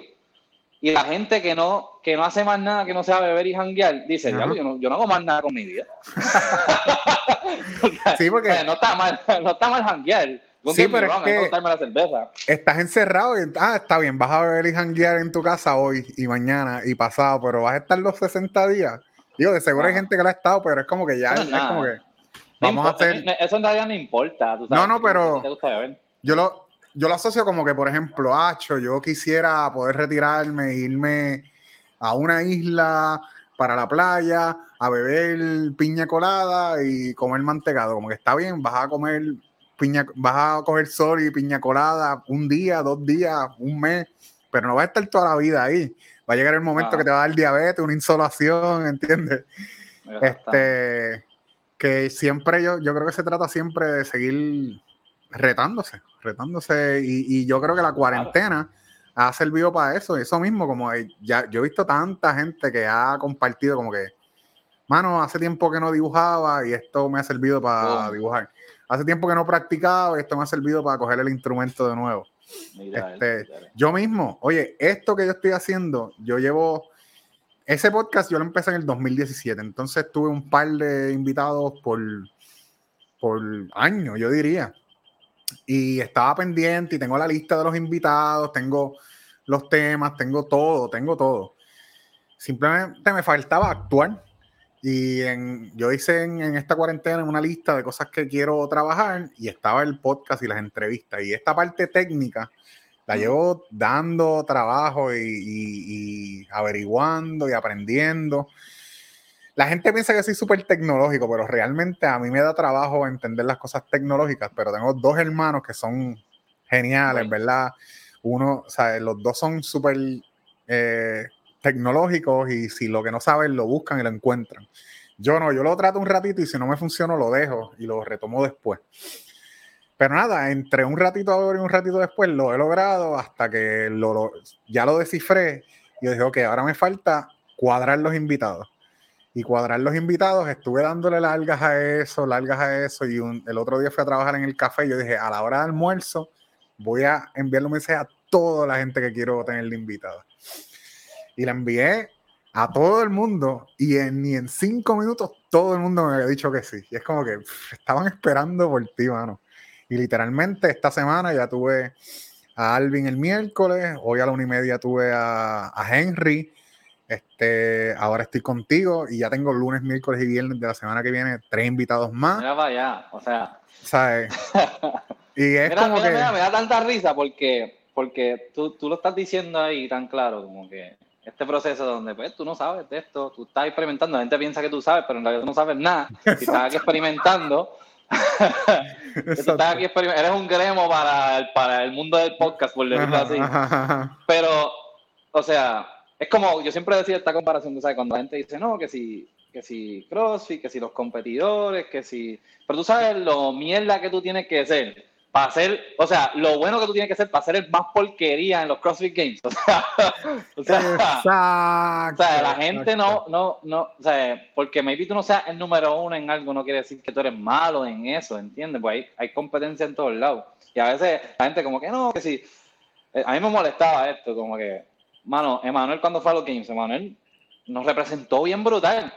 Pero, ¿sabes lo bueno que es Emanuel? O sea, si tú has entrenado con Emanuel, tú dices, como que diablo, este tipo imposible, como que ganarle sí, sí. un workout o algo. ¿Entiendes? Le puedo ganar maybe brincando cuica por 65 segundos y ya. Pero, o sea, pero tú te pones a pensar y tú dices, como que, tú sabes lo bueno que es ese tipo para poder llegar a ese nivel y maybe pues no le fue, no, o sea, no llegó primero ni nada de eso, pero no importa si llegaste primero, el tipo llegó, o sea, me lo he hecho de llegar. Mi papá, mi papá fue a las Olimpiadas del 88 y le dieron una escalpiza, o sea, el piso con él. Pero mi papá fue a las Olimpiadas, ¿cuántas personas tú conoces? ¿Cuántas personas tú conoces que fueron a los CrossFit Games? Geraldito, Geraldito fue a los, ga- a, a los Games, tuvo eventos buenos, tuvo eventos malos, David también, pero no importa, ¿sabes lo bueno que son esos tipos para poder llegar a ese nivel? Y no importa si es primero o último, o sea, es, es- es el proceso, es lo importante, o sea, el mero hecho de tú llegar, tú decir, está cool. Ahora va a llegar un momento donde maybe tú si tú quieres dedicarle un montón, tú dices, claro, yo quiero ganar esto, quiero llegar al top 10 este próximo año, pues ya conlleva otras cosas. Pero sabes lo bueno que es esa gente. So, ahora mismo tú diciendo eso, yo digo, eso mismo se puede afiliar a tu dieta. Tú vas poco a poco, ni picking, diablo, yo no sé, pues hablo con mi hermano. No sé de esto, hablo con mi hermano, hablo con este otro pana. Hasta que eventualmente tú tienes tu régimen de cómo comer y cómo alimentarte, tú dices, ya lo llegué. Y no te habías ni dado cuenta. Y no te habías dado cuenta que tú acabas Sí, de llegar en no. este mundo del podcast y ya, como tú dices, ya la gente te está esperando. Te estaban esperando Ajá. que tú dijeras, mira, ¿cuándo vamos a hacer un podcast? Y te dijeron, sí, dale, vamos. Sí, Eso, eso es lo que me refiero. qué increíble. Sea, Increíble. Este. ¿Qué más? Challenge durante el COVID. Hemos hablado de los estudios. Challenge durante el COVID, brother. O sea, es lo que te digo. A mí me da risa porque ese, ese, ese esto de eso que te dije de eh, la gente que pues no, no tenía, no tenía hobbies, no tenía más nada, ninguna otra cosa que hacer que no sea hanguear y explotar los chavos. Dice como diablo, ¿qué más yo hago con mi vida? Y ahí es que te toma, te tienes que tomar un ratito y decir, ok, espérate, vamos a experimentar esto. Yo no sé hacer esto, pero voy a experimentarlo, como dibujar, como este, tocar guitarra, como experimentar un, como experimentar algo nuevo, este, cocinar. O sea, ha despertado tantas cosas. Yo no soy una persona que dibuja per se, pero yo he estado practicando y pues se puede hacer dos o tres cosas y me siento a, a- a- a- a tratar de, de envolverme en eso y mira, me han salido cositas súper chéveres. Eh, muchas cosas que veo que están en Pinterest, muchas cosas que veo que, que digo, ok, ya he aprendido a hacer ojos, pues voy a hacer ojos yo solo sin pensar en nada. Eh, en la guitarra, me he puesto a tocar guitarra, eh, tocar temas que yo pensaba que eran imposibles, como la canción de Neon de John Mayer, que para mí eso era súper imposible. Y yo dije, pues voy a intentarla, pum, Ajá. y me salió. Este, me empecé a atrever a cantar en la cámara, lo cual eso a mí me tiene un terror brutal, porque siempre pongo la cara como de lado. Yo como que no quiero que me vean la cara completa mientras canto, dejo que la guitarra se vea. So, pero poco a poco uno se va soltando y no se, ta- no se trata de lo rápido que vayas haciendo lo que estés haciendo, sino se trata de que estés haciéndolo como quieras, aunque vayas lento. Brutal. Porque mucha gente lo quiere hacer, lo- todo el mundo quiere hacer todo rápido. Yo quiero ser doctor mañana. Yo quiero ser el mejor crossfitter mañana. Voy a volver para atrás. eh, relacionado a eso, voy a volver atrás algo que dijiste, yo creo que casi empezando. Y son Ah. esos clientes que quieren llegar y tener abdominales en tres meses. Y no sé en qué webinar, yo creo que fue un webinar de OPEX que yo me metí, que estaban hablando como que de seguro vas a tener clientes que van a llegar y van a querer tener abdominales. O yo no sé, no sé si fue Henry, no sé, a alguien yo escuché que dijo esto, dijo como que, está chévere, ¿quieres tener abdominales? ¿Por cuánto tiempo quieres tener abdominales? Ah, ¿los quieres para mañana? Ah, pues, eh, o sea, eh, come lechuga, no sé, una dieta Ajá. súper estricta. O si quieres, quieres para el verano, pues los sacamos, dale, yo voy a ponerte una- un régimen intenso. O los quieres para el resto de tu vida, pues entonces vamos a cambiar tu estilo de vida poco a poco. Entonces, eh, ya lo, no me acuerdo porque llegué de nuevo a lo de los abdominales. Que No, tú- yo- que yo- tú por acabas de decir algo. bien la de la prisa.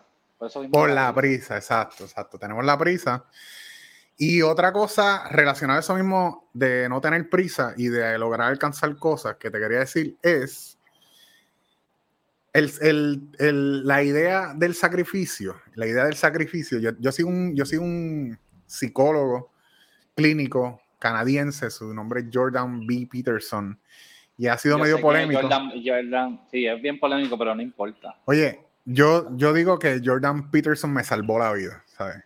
Porque él, de hecho, él, cuando él habla de cuál es su mayor target, que de la gente que él alcanza, son adultos, jóvenes, treinta y pico de años, solteros. Y yo como que, Ujú. ya, me estás hablando de mí. Y es como que mucha gente que está tratando de poner en orden su vida, y él lo que predica es asumir responsabilidad. Y entonces él habla del sacrificio y él lo analiza hasta psicológicamente, analiza el sacrificio en la Biblia, pero cuando se va a nivel sac- de práctico, por decirlo de una manera, yo lo que digo es como que, mano, queremos lograr cosas, pero realmente estamos dispuestos a hacer lo que requiere Lograr esas cosas. para lograr esas cosas. Y entonces yo hice una reflexión en toda mi vida y me di cuenta que hay un montón de áreas que yo me recosté de mi talento y no puse el trabajo necesario para sobresalir en ella. Entonces soy bueno en ella, pero como quizás me fui a hacer otra cosa o no me enfoqué, pues entonces no brillé como pude haber brillado. Yo pudiera estar en una orquesta sinfónica fuera de Puerto Rico, pero no le metí el trabajo. Y estoy feliz con los logros que yo he tenido a nivel musical. Y de igual manera, eh, hay muchas áreas y que me- yo he asumido responsabilidad porque acepto que no he hecho los sacrificios necesarios. Claro. Entonces también me pone, me pongo a pensar, es como que, ¿por qué no hacemos los sacrificios en muchas áreas? Y entonces, pues hay que reevaluar si realmente queremos lograr eso.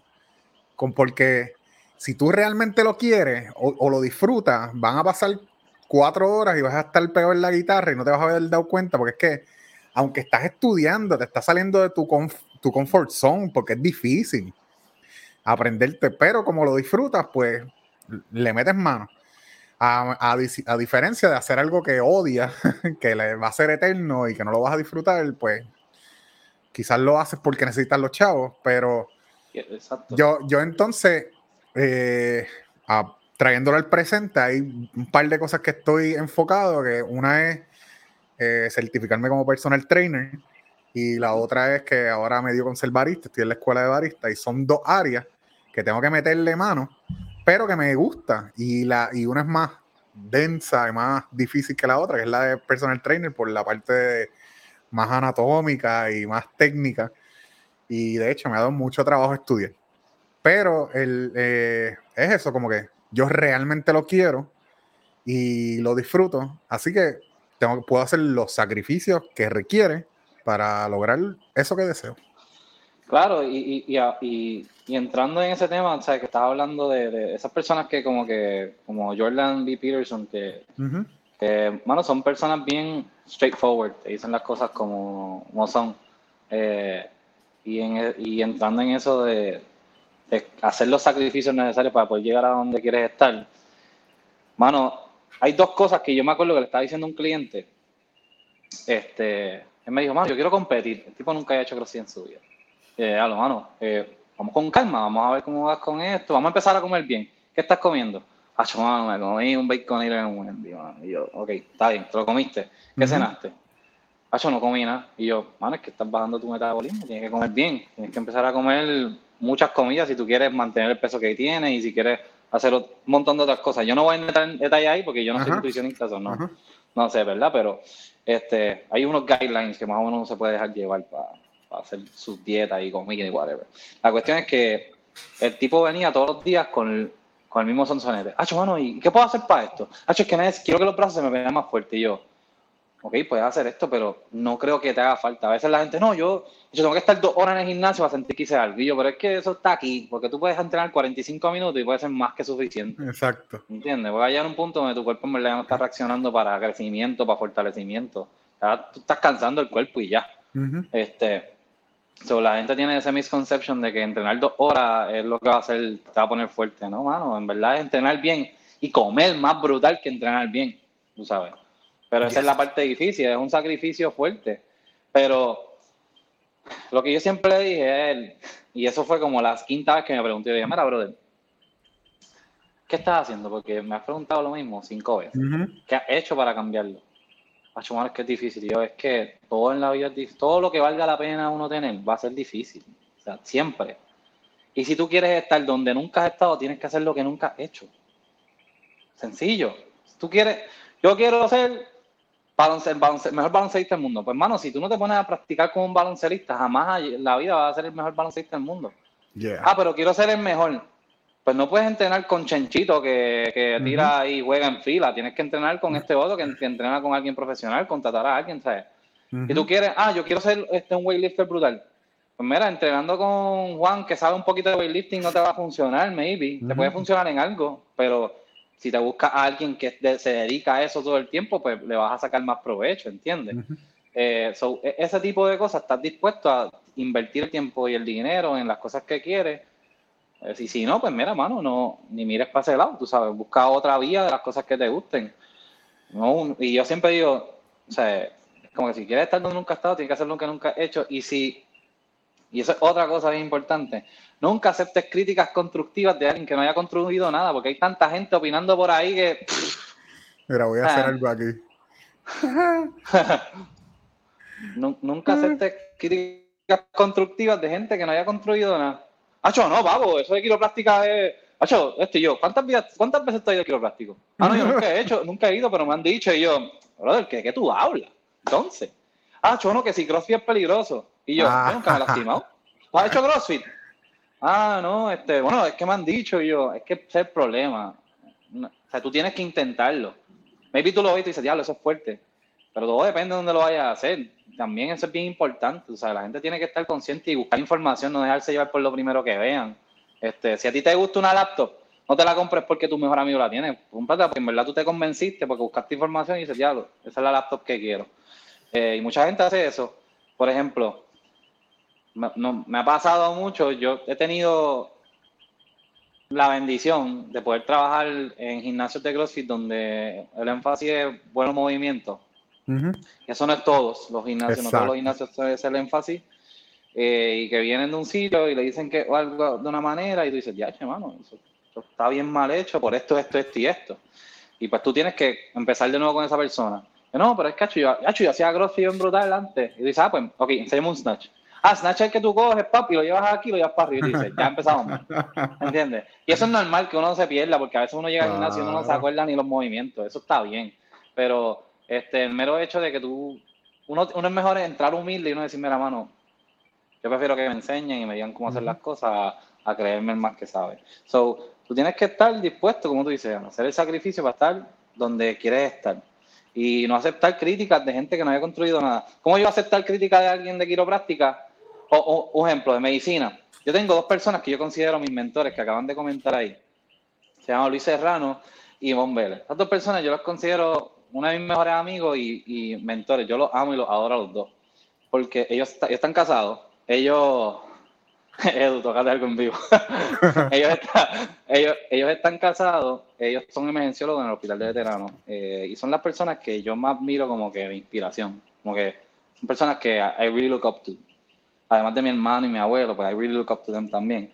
Y yo los veo y yo digo como que son personas que yo sí voy a seguir consejos porque son doctores, pasaron por el proceso de estar ocho años en la universidad eh, o más este, estudiando medicina, más después especializándose, sea, un proceso bien fuerte. Pues de esas personas que hayan que ya construyeron algo, yo puedo coger feedback. Pero de alguien que maybe empezó este medicina y se quitó Ujú. y no terminó el de esto y dijo, "Acho, no, hicieron una porquería. Maybe para ti porque no te funcionó, porque maybe tus metas en ese momento no estaban alineadas. Pero si tú no terminaste lo que yo sí quiero terminar, pues yo no debería, maybe, seguir tanto toda esa, todo lo que tú me estás diciendo. Porque a veces la gente no quiere, no quiere que tú progreses porque ellos nunca progresaron. Exacto, exacto, sí, sí, sí. Es Sí. como si tú me dices, Edu, Acho, ¿qué tú haces, qué tú haces para calentarlo? ¿O qué tú crees que es una buena, un buen régimen para estudiar cómo puedo calentar a las personas o esto, lo otro? Si tú me preguntas, yo te voy a decir, Acho, mira, Héctor, puedes hacer esto, puedes hacer esto, otro, esto, otro. No te voy a decir, Acho, no, olvídate, haz lo que sea. ¿Entiendes? Ajá. A ver si te quiero, bro. Ahí mismo te veo en Florida. Y ya, vamos a ser vecino ahí. Papi, eso es old, eso es old school, pa. Alexis de los old school. Ese es mi papá. Uy. este a veces uno uno se pone como que como que la gente no quiere que tú progreses y por eso es que tú tienes que escoger bien tus batallas como que yo sé que yo puedo tener una buena conversación contigo porque yo no quiero más nada que no sea lo mejor para ti y tú y yo no somos mejores amigos ni nada pero tú me brindas eso, como que yo nunca voy, te voy a desear el mal, hasta mi peor enemigo le voy a desear lo mejor de la vida. Y te voy a dar los pointers de la vida. No importa, tú me dices, "Ah, Eduardo, enséñame esto. Pero hay gente que, que genuinamente tú no le importa, y eso está bien que tú no le importe a alguien, tú sabes, no tiene que importarle a todo el mundo. Este, pero hay gente que en verdad no quiere que progresen más de lo que ellos no pudieron progresar. Es Eh, que te queden igual de estancados, para que te, mira, quédate estancado como yo, para, para que Sí, yo no sea el único sí, aquí, sí. para no sentirme mal solo. Y, y eso se ve en todo, en la, en la familia, se ve en, en los áreas laborales, todo el tipo de relaciones. Este, y algo, algo que dice Jordan B. Peterson eh, es que él dice, él analiza la película de Harry Potter y él menciona, ¿verdad? Que Harry Potter tiene un dark side dentro de sí mismo, ¿verdad? Y que él tiene que reconocer ese, ese, ese parte malévola que está dentro de él y decidir no, no unirse al dark side, por decirlo de esa manera. Y, y eso es un ejercicio que yo he hecho también, porque hay mucha gente que yo, yo siempre traté de ser un good guy. Sea, mi, Mm. mi, mi familia fue criada en la iglesia y yo siempre traté de ser el, un, un good guy. ¿sabes? Y quizás reprimía o me rechazaba esos quizás pensamientos que no eran tan positivos, de envidia, de rencor, de celo. Pero llegaba un momento y me salía esa rabia de momento. Ah, pues eso está dentro de ti. No, no lo debes el negar. está dentro de ti. El No lo debes negar, debes reconocer que está y decidir, mira, yo sé que yo puedo ser el tipo más envidioso del mundo. ¿Sabes? Porque me he, me he visto en momentos Yo me como he visto que, en esas posiciones también.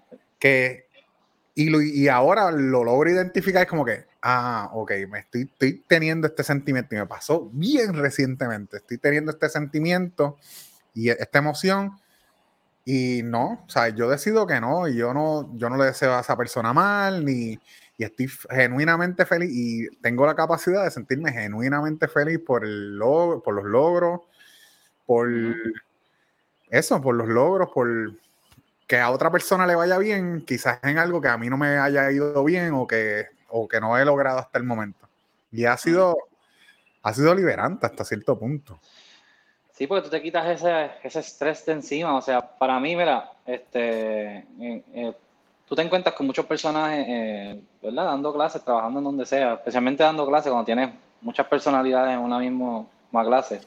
No todo el mundo va a ser bello y hermoso para ti, no todo el mundo te va a caer bello y hermoso. Pero yo no le deseo el mal, porque yo no tengo, yo siento que yo no tengo un hueso en mi cuerpo que, que odie a una persona, yo no odio a nadie. Yo simplemente, yo rehuso compartir contigo porque simplemente pues, no me, no siento que me trae buenas vibras. Yo soy una persona que me dejo llevar mucho por las vibras y si yo no veo que como que hay esa conexión innata desde el principio, yo no voy a tener mucho que decir contigo. Este, pero no te deseo el mal para nada. Deseo que todo te vaya súper bien. Este, y eso es algo, eso que tú dijiste de como que el mal está dentro de ti, Ujú, pero está, es una decisión que tú tomas. ujú. ¿verdad? De, de entre irte por diferentes routes, ¿verdad? Eso yo lo escuché de un documental que se llama The Story of God de Morgan Freeman. Está en Netflix. Estoy pendiente hace tiempo a verlo. Pues The Story of God, este, básicamente hace un, hace un, como que un discovery de, de muchos temas de, de todas estas religiones. Eh. Esto no, no- no es que como que estemos hablando de religión, ¿verdad? Porque religión y política son temas delicados, pero para mí, o sea, yo soy una persona que yo no me considero una sola religión. Soy una persona que yo creo que todas las religiones tienen algo bueno que aportar y tú simplemente tienes que nitpick y coger esas cosas y añadirlas a tu vida. ¿Entiendes? Tú no tienes que reírte necesariamente por una sola cosa, ¿entiendes? Para mí el budismo es excelente, igual que el judaísmo, igual que el islam. O sea, para mí todo eso, no, no hay nada malo con, con tú poder estudiar de esas diferentes culturas. Y tú te puedes encontrar con que todas, todas se basan en básicamente lo mismo. Lo único que un- se, se desvían un poco en cómo piensan una de la otra, pero eh, todas creen en Dios, todas creen en, en alguien superior. Este, Ujú. So, y tienen sus maneras de hacer las cosas y uno las tiene que respetar. Pero eso que tú dices que el mal está dentro, en todas esas religiones está el mal, existe el Ujú. mal, pero hay maneras de canalizarlo. El budismo lo analiza de una manera, Y el, el budismo, como te digo, en el templo del budismo, tú lo vas a poder ver, si ves el documental de, de Morgan Freeman, The Story of God, este, vas a poder ver en el, en el budismo, en el templo de ellos, este, cuando ellos, no sé si es worshiping o algo, simplemente están dándole de beber al mal, al diablo, por decirlo así. Y, les- y, y cada vez que dejan entrar al diablo al templo, pues le dan de beber, lo tratan bien. No, tra- no tratan al mal como, ah, esta persona hay que atacarla porque lo está haciendo mal, porque te estás convirtiendo en ellos, está atacándolo. Ujú. ¿Entiendes? So, pues lo tratan Eso. de disfrazar, disfrazar de otra manera y decir como que, dame tratar a esta persona bien. Y que ella entienda de que yo no te acepto. Yo- o sea, yo no te, yo, yo- tú y yo no nos vamos a llevar porque tu pensamiento, pero yo no te voy a tratar mal. Pero básicamente eso es lo que hacen en, en- más o menos así es que hacen en el budismo. Yo no te puedo hablar, eh, don't quote me on that, pero Ajá. simplemente lo puedes ver. Este, pero eh, en muchas religiones, so, esta cuestión de que uno dice, el mal está dentro de ti, pero tú tienes la decisión de como que hacer el bien o hacer el mal. Yo no soy el hombre perfecto para nada. Yo he metido las patas 200 mil veces. Nadie lo ve, nadie. Metido las patas 25 mil veces. Pero hay, hay cosas que uno tiene que decir, en verdad, tú te tienes que desviar de esto. Si tú sabes que Instagram te hace daño, porque estás haciendo cosas que no debes de hacer o estás comentando cosas que no debes de hacer y tú sabes que eso internamente te hace daño, pues borra Instagram, brother, o Claro. cierra la aplicación Sí. o simplemente cambia tu mindset. Si tú sabes que Facebook te distrae y no te pones a estudiar, pues mira, cierra la aplicación por un tiempo a lo que te, a lo que te tú empiezas a entender que el Instagram y el Facebook es para unas cosas, no para estar todo el día pegado en ellas. Pues estoy seguro que en cuarentena todos hemos estado de que 24/7 pegado a Instagram, 24/7 pegado a YouTube. O sea, yo estás viendo 20 mil cosas, eh, documentales. eh, a mí me encantan los carros. yo, hay un hay un channel en YouTube que se llama Donut Media y los tipos son súper chistosos y hablan de carros. Eso Alexis debe saber de qué es eso, porque él también le encantan los carros. Este, y Vladimir también.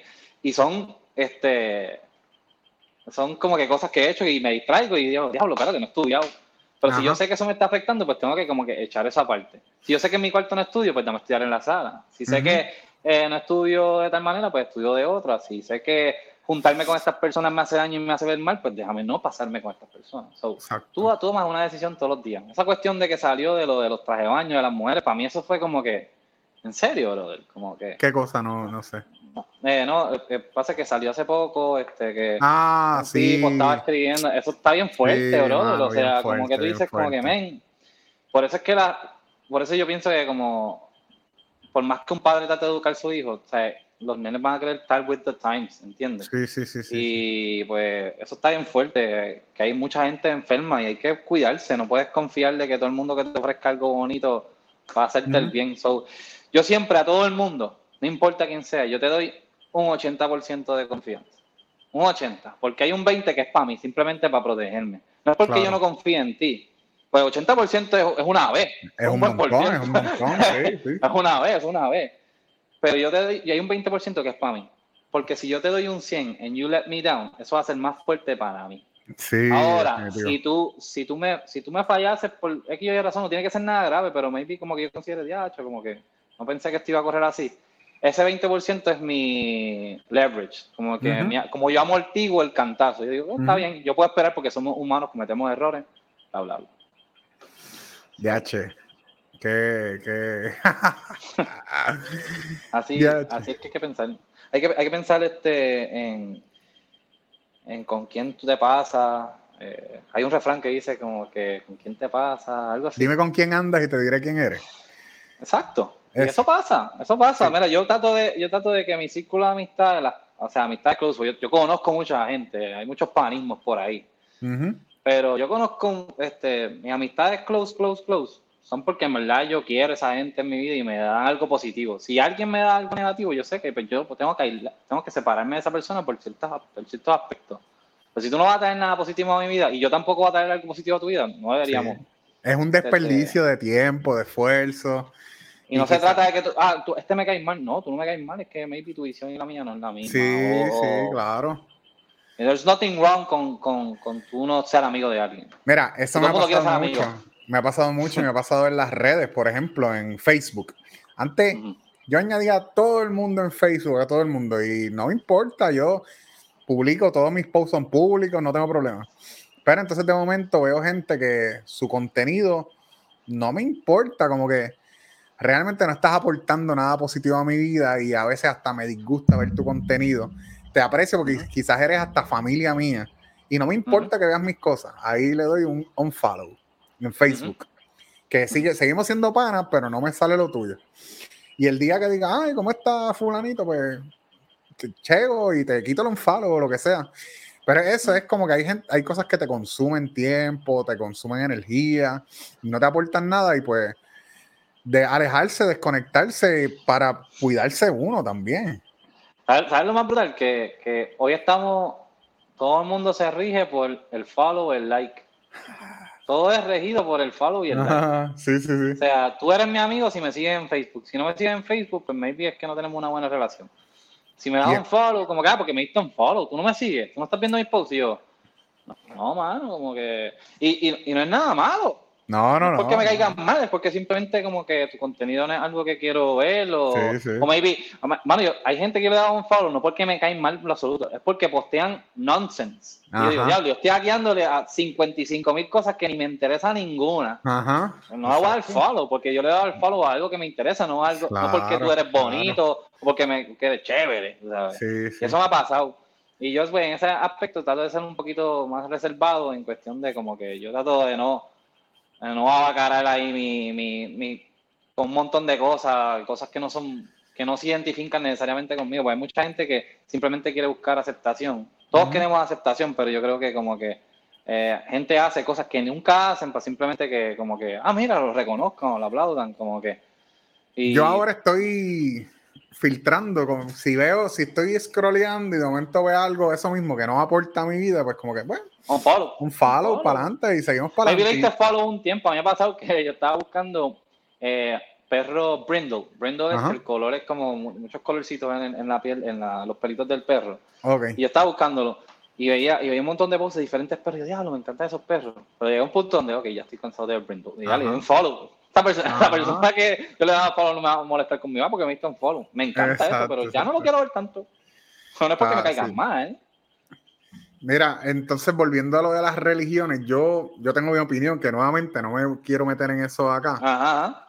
pero todo, ¿sabe? Como que yo siempre, mi approach a la religión, yo siempre buscaba la, man- la aplicación práctica a mi vida. ok. Y entonces había muchas cosas, ¿verdad? Específicamente en Génesis, que yo decía, pero ¿cómo? O sea, no, no las entendía. Este psico, este Jordan Peterson tiene una serie de 17 lectures de 2, 3 horas cada uno analizando Génesis. Y a mí pf, me voló la cabeza. Blow ajá. O sea, desde que los vi, con, los vi todos. Es increíble. Ah. Después yo me siento a pensar cuántas horas yo he consumido de ese tipo y han sido tantas. Y bueno, que hice un Instagram solamente para compartir cosas relacionadas a, a este proceso de entenderme psicológica y emocionalmente. Porque sigo re- eh, revisitando y él analiza la Biblia desde un punto de vista más práctico. Y eso me, me- me ha ayudado muchísimo. Y me ha ayudado eso mismo a poder ver en otras Amén. religiones. En otras religiones. Mira, esa, esa- esta herramienta yo la acabo de descubrir aquí hablando contigo, que es que puedo poner el comentario de la persona. Está súper cool. Saludos. A mí, te cuidado mi guagua. Eh, ia, ia. A mí, cuidado mi guagua. no, es que, eh, paréntesis, Yamil, este, cuando yo, este, Yamil es uno de mis primeros clientes en CrossFit. Eh, y cuando yo, me- yo me iba a comprar una Tacoma, eh, y pues entonces con los estudios yo tuve que tomar una decisión, ya, che, mano, yo, yo en verdad debería concentrarme más en los estudios, estoy pagando una guagua que en realidad me encanta, la amo, pero voy a tener que salir de ella simplemente para pagar los estudios, sentirme mejor económicamente y salir de ella. Y él fue el primero, ah, che, yo te compro la guagua. Pues acá rato lo molesto con que cuida la guagua. Ya, pues saludos a Yamil ahí. Mira, voy a hacer un, un paréntesis aquí Ah. porque mi mamá está haciendo un live. Y, deja ver si puedo compartirlo acá. O sea que nosotros vamos a hacer un live del live de mi mamá. Vamos a hacer un live del live. Compilation Live, un compilation live. Deja ver si se ve y se escucha. Yo he sufrido tanto por tu ausencia. Desde ese día hasta hoy. Café Vicente, que es la Kennedy, la contrató a ella para hacer un live desde su página. Qué cool. Y ella tiene sus pistitas, las tira desde allá. Ay, pero eso, ese audio no parece directo. No, no es en vivo allá. Pero es que yo, yo, yo vengo de allá y yo le conecté un iRig Ah, a su teléfono y se supone que se oyera directo. canta brutal. Es bohemio, man, lo de ella. Ah, hay un tipo, que- hay un tipo que se llama Jeremy Bosch. No sé si lo has escuchado. me suena, creo que sí. Jeremy Bosch es venezolano y puertorriqueño. Vive en. Nueva York. Tipo un músico del Sara. Canta muchos boleros. Mami canta de todo, de todo. Yo también. Se llama Bohemia Versátil, su concepto. Está súper cool. Sí, voy a quitarlo porque me está lagueando esto. Mira, si quieren escuchar Bohemia, mami, si me estás escuchando, aprovecha, pon ese like, a ti te encanta. Sí, Café Vicente. Pueden entrar, mira, ahí. Café Vicente. Es más, voy a poner aquí una pautita. Eh, Maribella, cantante. Maribella, cantante. Sí. Y. Cante la puerta, la puerta de Miguel. Ah, ah, es que ella ya tiene su set cuadrado. Obligado. Tiene su set. Después le voy a enseñar que hizo un live de su live. Pues ella se dedicó toda su, juventud a criarnos. Ella me parió a los 20 años. Y desde ahora que tuvo, tuvo, ya lo, somos cinco hijos que ella parió, cuatro muchachos y una chica hermosa que se llama Paloma del Mar.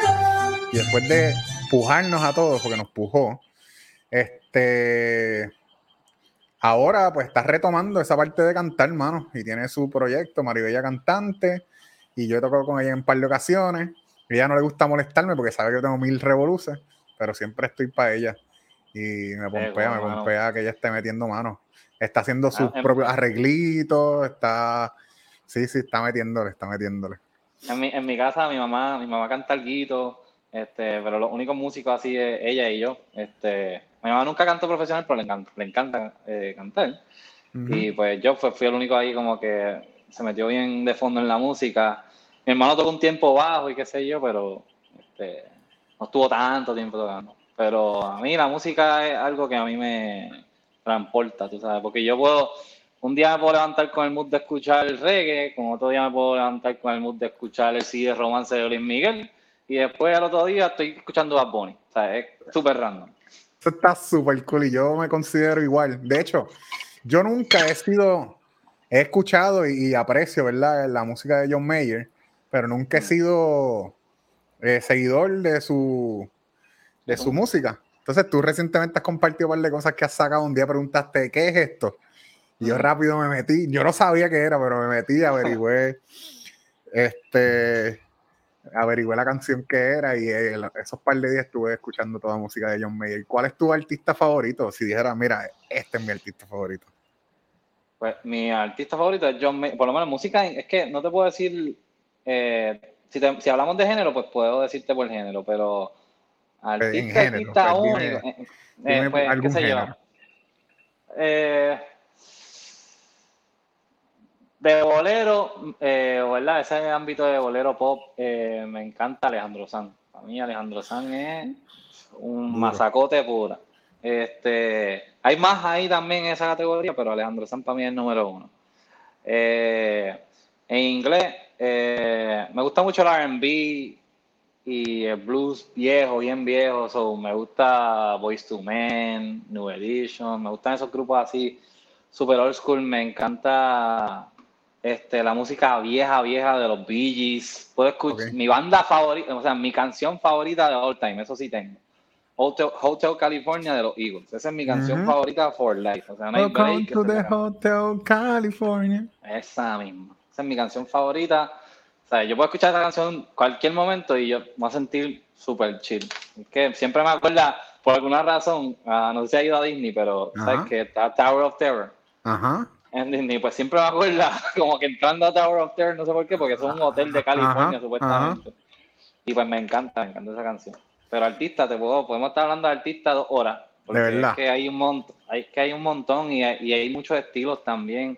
A mí me encanta el flamenco. Hay un tipo que se llama José Merced, Que Ok. canta, un, canta unas bulerías ridículas. So. Hay de todo, hay de todo un poco. Hacho, pues yo, yo tengo, durante esta cuarentena me he dado cuenta que ahí utilizo la música para motivarme a hacer algo, como que si me levanto, como que yo tengo una regla, ¿verdad? Y es, yo hago mi cama todos los días de acuerdo al, y lo hago desde que vi el, el lecture Desde de, desde que vi El, la, el- el Navy SEAL. claro, de- que desde que vi Ajá, seguro. ese tú te speech. levantas, tú te levantas y haces tu cama. Y aunque tu día te haya ido mal, por lo menos tu cama está hecha.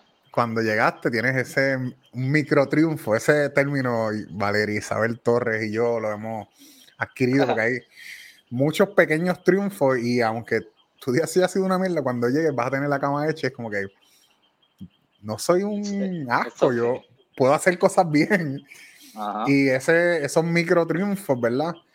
Otra de las cosas que hago, ¿verdad? Aparte de hacer mi cama todas las mañanas, es que no me acuesto sin... Yo no dejo nada en el fregadero.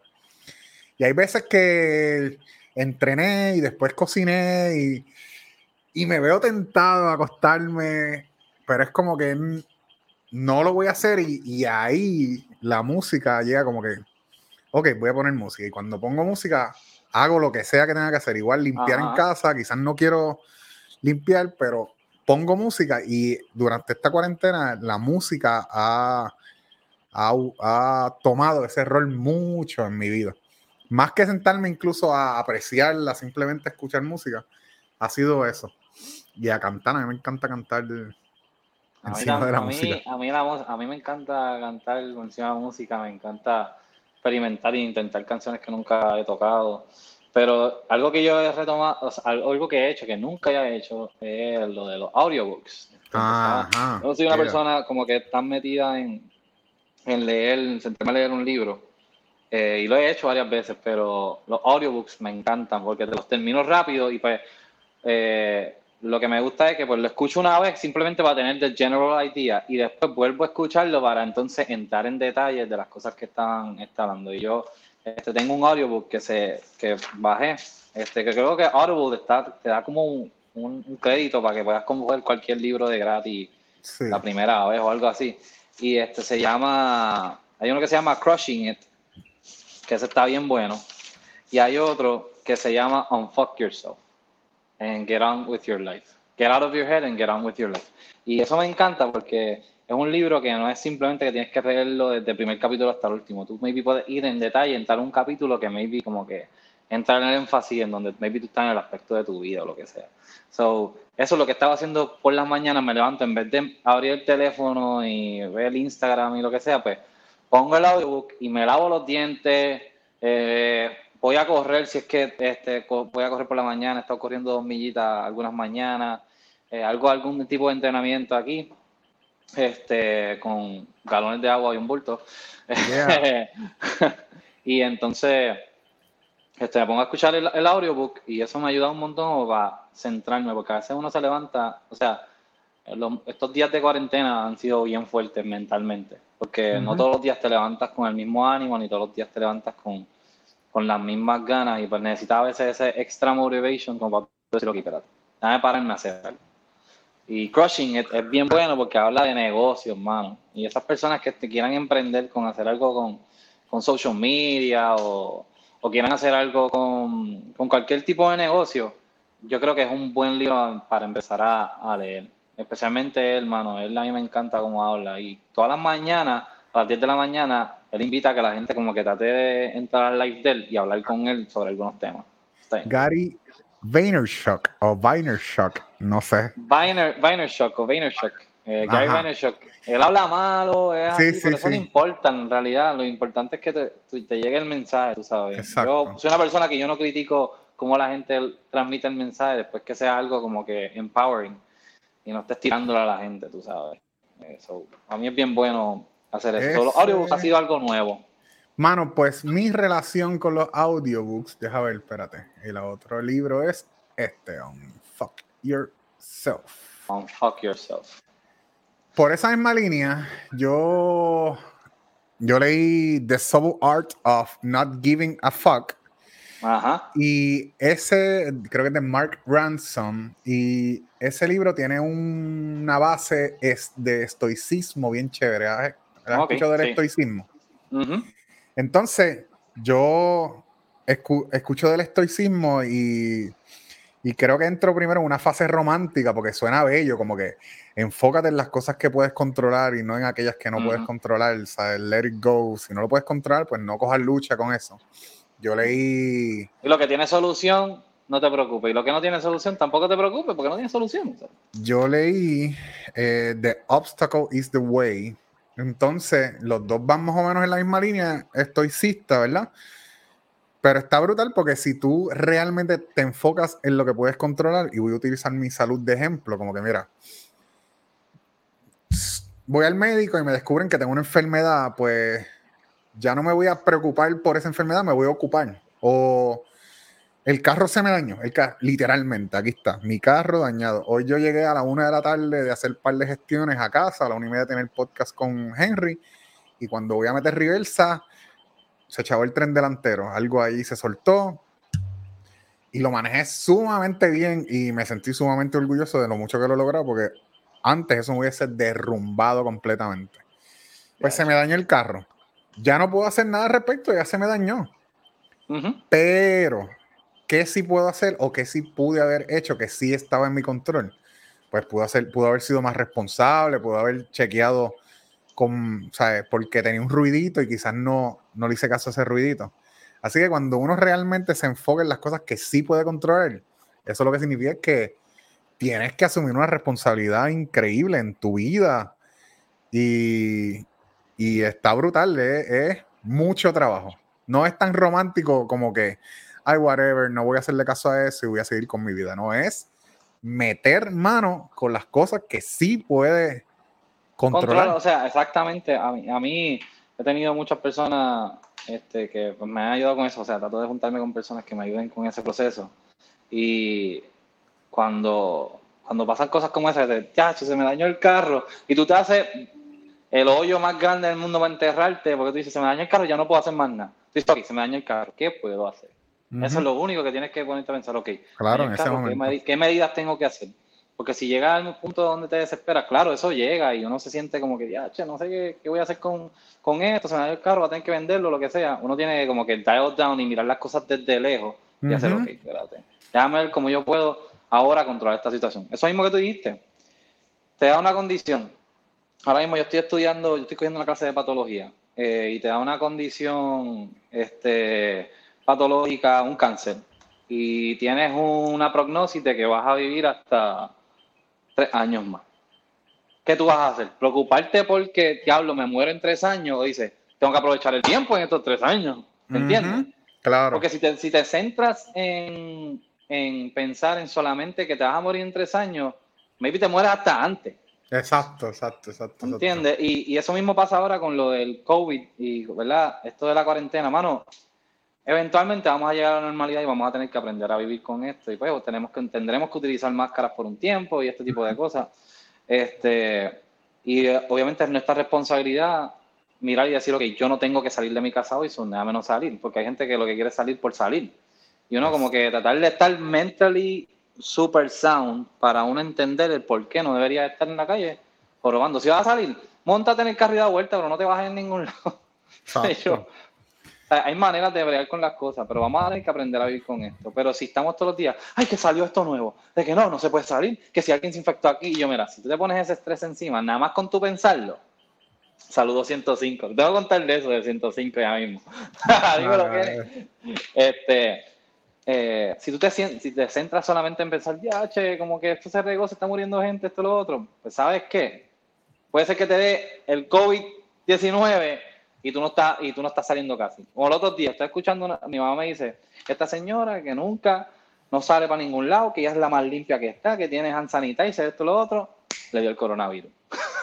Arriba no, no, que si yo hago todo bien. Y yo, mano, es que tu sistema inmunológico está en, o sea, como que todos los sistemas inmunológicos son distintos. Si te estás alimentando bien es importante, si estás descansando bien es importante. Todas, hay muchas cosas que son un factor, no necesariamente salir va a ser lo que te provoque todo esto, Exacto, ¿verdad? exacto. El contacto es lo que tienes que evitar. Pero hay otras cosas que tú tienes que tener como que si te preocupas solamente por no salir, pero sigues comiendo como chatarra, te puedes enfermar de otra cosa y te mueres de otra. Exacto.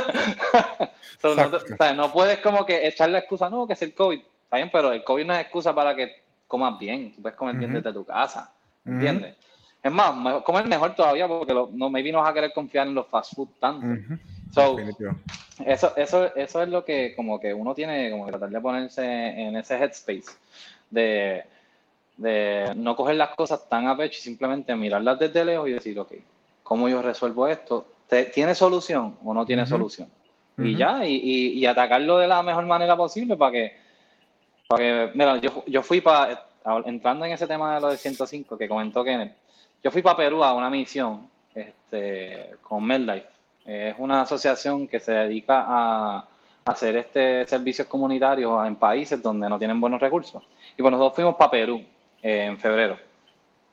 Fuimos para Perú, estuvimos en Cusco, Perú, eh, fuimos a Machu Picchu y todas esas cosas, pero lo más brutal es que ahí es que yo en verdad eh, mm, me sentí bien como que humbled y bien este, mal, porque a veces nosotros we take stuff for granted, eh, las cosas que tenemos, y hay gente que no tiene ni la mitad de las cosas que nosotros tenemos y se andan con una sonrisa en la cara. Y tú dices como que, wow. O sea, nosotros fuimos a sitios donde los toilets no estaban funcionando, pero esa gente iba allá arriba en las montañas, a tres mil y pico de, de metros, arriba de la montaña, y, y, tú casi no tienes oxígeno ahí arriba, y tú los ves cargando con piedras en la espalda, las mujeres con, los, con las espaldas tochadas, los dientes de los niños, niños con, dientes, con, con caries, o sea, con dientes de leche llenos de caries, este, con inflamaciones en la boca porque tienen una gingivitis brutal y pues porque no se están cepillando bien los dientes o no los educan lo suficiente, pues, o sea, esa gente sufre de verdad. Claro. Y a veces uno dice, uno se queja porque maybe no tiene, no te puedes comer la pizza que querías comerte hoy y esa gente nunca come pizza porque no tiene, no pueden.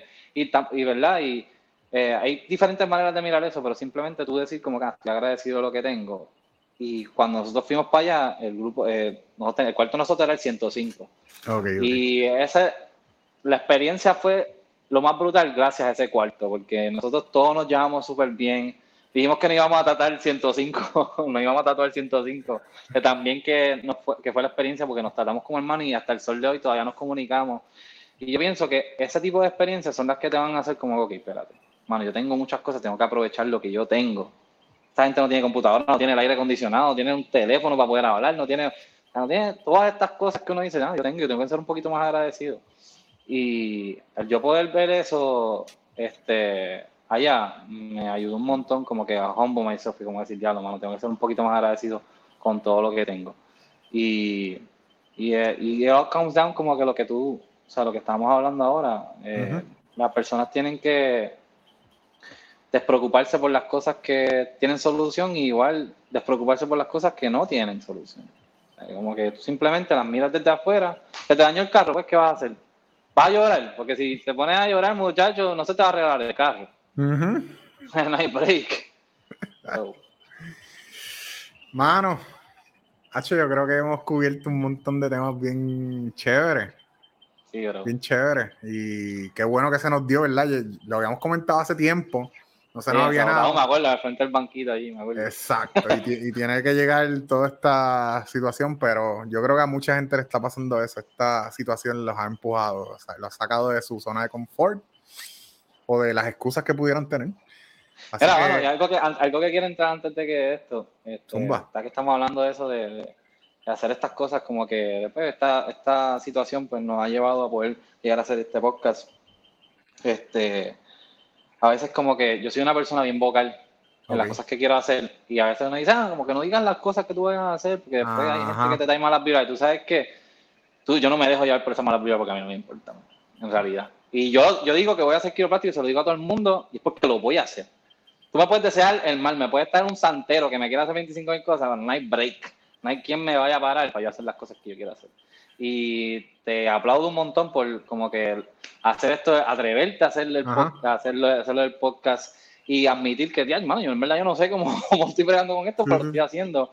Y tan adelante como que simplemente con el hecho de tirar, poner ese pie adelante, que inspiras a otras personas como yo, Este, que, que gracias a personas como tú, gracias a personas como Joe Rogan, que yo escucho Joe Rogan, yo creo que todos los días. Uh, Este, pues, ¿Escuchaste el de Elon Musk?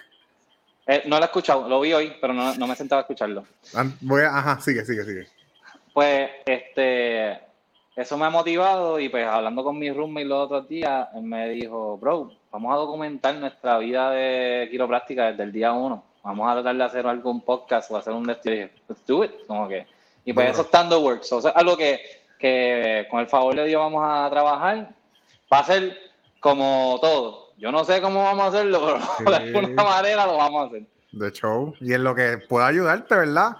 Yo no soy el más que sé, pero en lo que pueda ayudarte estoy a las órdenes. ¿Tú sabes quién es. Casey Neistat? Bro. Bro, Casey Neistat, estoy loco por ir a Nueva York y, y tumbarle una turbo, una, una patineta de esa, me voy a mover por ahí. Una buzzboard. Voy a ca- acampar frente a... A su casa, al edificio, en la oficina, o acampar En la ahí. Yo veo a Casey Neistat desde el 2015, por ahí, 2016. Yo veo a Casey Neistat. brutal. Casey Neistat está brutal. Este, él me encanta un montón. Y él empezó Pues- a hacer filmmaking así, bien baratex, Yo- y ahora mira lo que tiene. Yo lo sigo a él y él ha dado mucho... Ha, ha dado como que... Ah, ¿cómo, ah, ¿cómo bloguear? Por decir... De hecho, Casey Neistat estableció un estilo de bloguear más cinematográfico, o sea, él documentando, entrando por la puerta y todos esos detallitos cuando era una época de simplemente grabarte para arriba y para abajo. Anyway, el punto es que diciendo que vas a documentar tu proceso de quiroprax, quiropráctico, graba o como sea que lo vayas a hacer, graba y sigue grabando porque él, tú, tú has visto, él a cada rato de momento saca un video que de seguro lo tuvo que pasar de un VHS y es porque él lo tiene todo documentado y adicional a eso lo tiene todo bien organizado, que esa es la parte difícil y yo tengo un montón de contenido pero lo tengo que organizar. Pero sí, documenta e incluso cuando no lo puedas compartir, documentalo y guárdalo porque eh, va a estar ahí, va a estar ahí. Sí, igual que este Este- chamaco, este, el que está en, que hace CrossFit también, que tiene la vaina de Hustle Mate. Este, Uh, este, sí, Tim Richie, Richie. yo, yo veo a Tim Richie desde que era bodybuilder, loco, desde que él no Ajá. sabía nada de CrossFit. So, me ha encantado ver el progreso de esas personas que empezaron con humble beginnings, como que Ajá.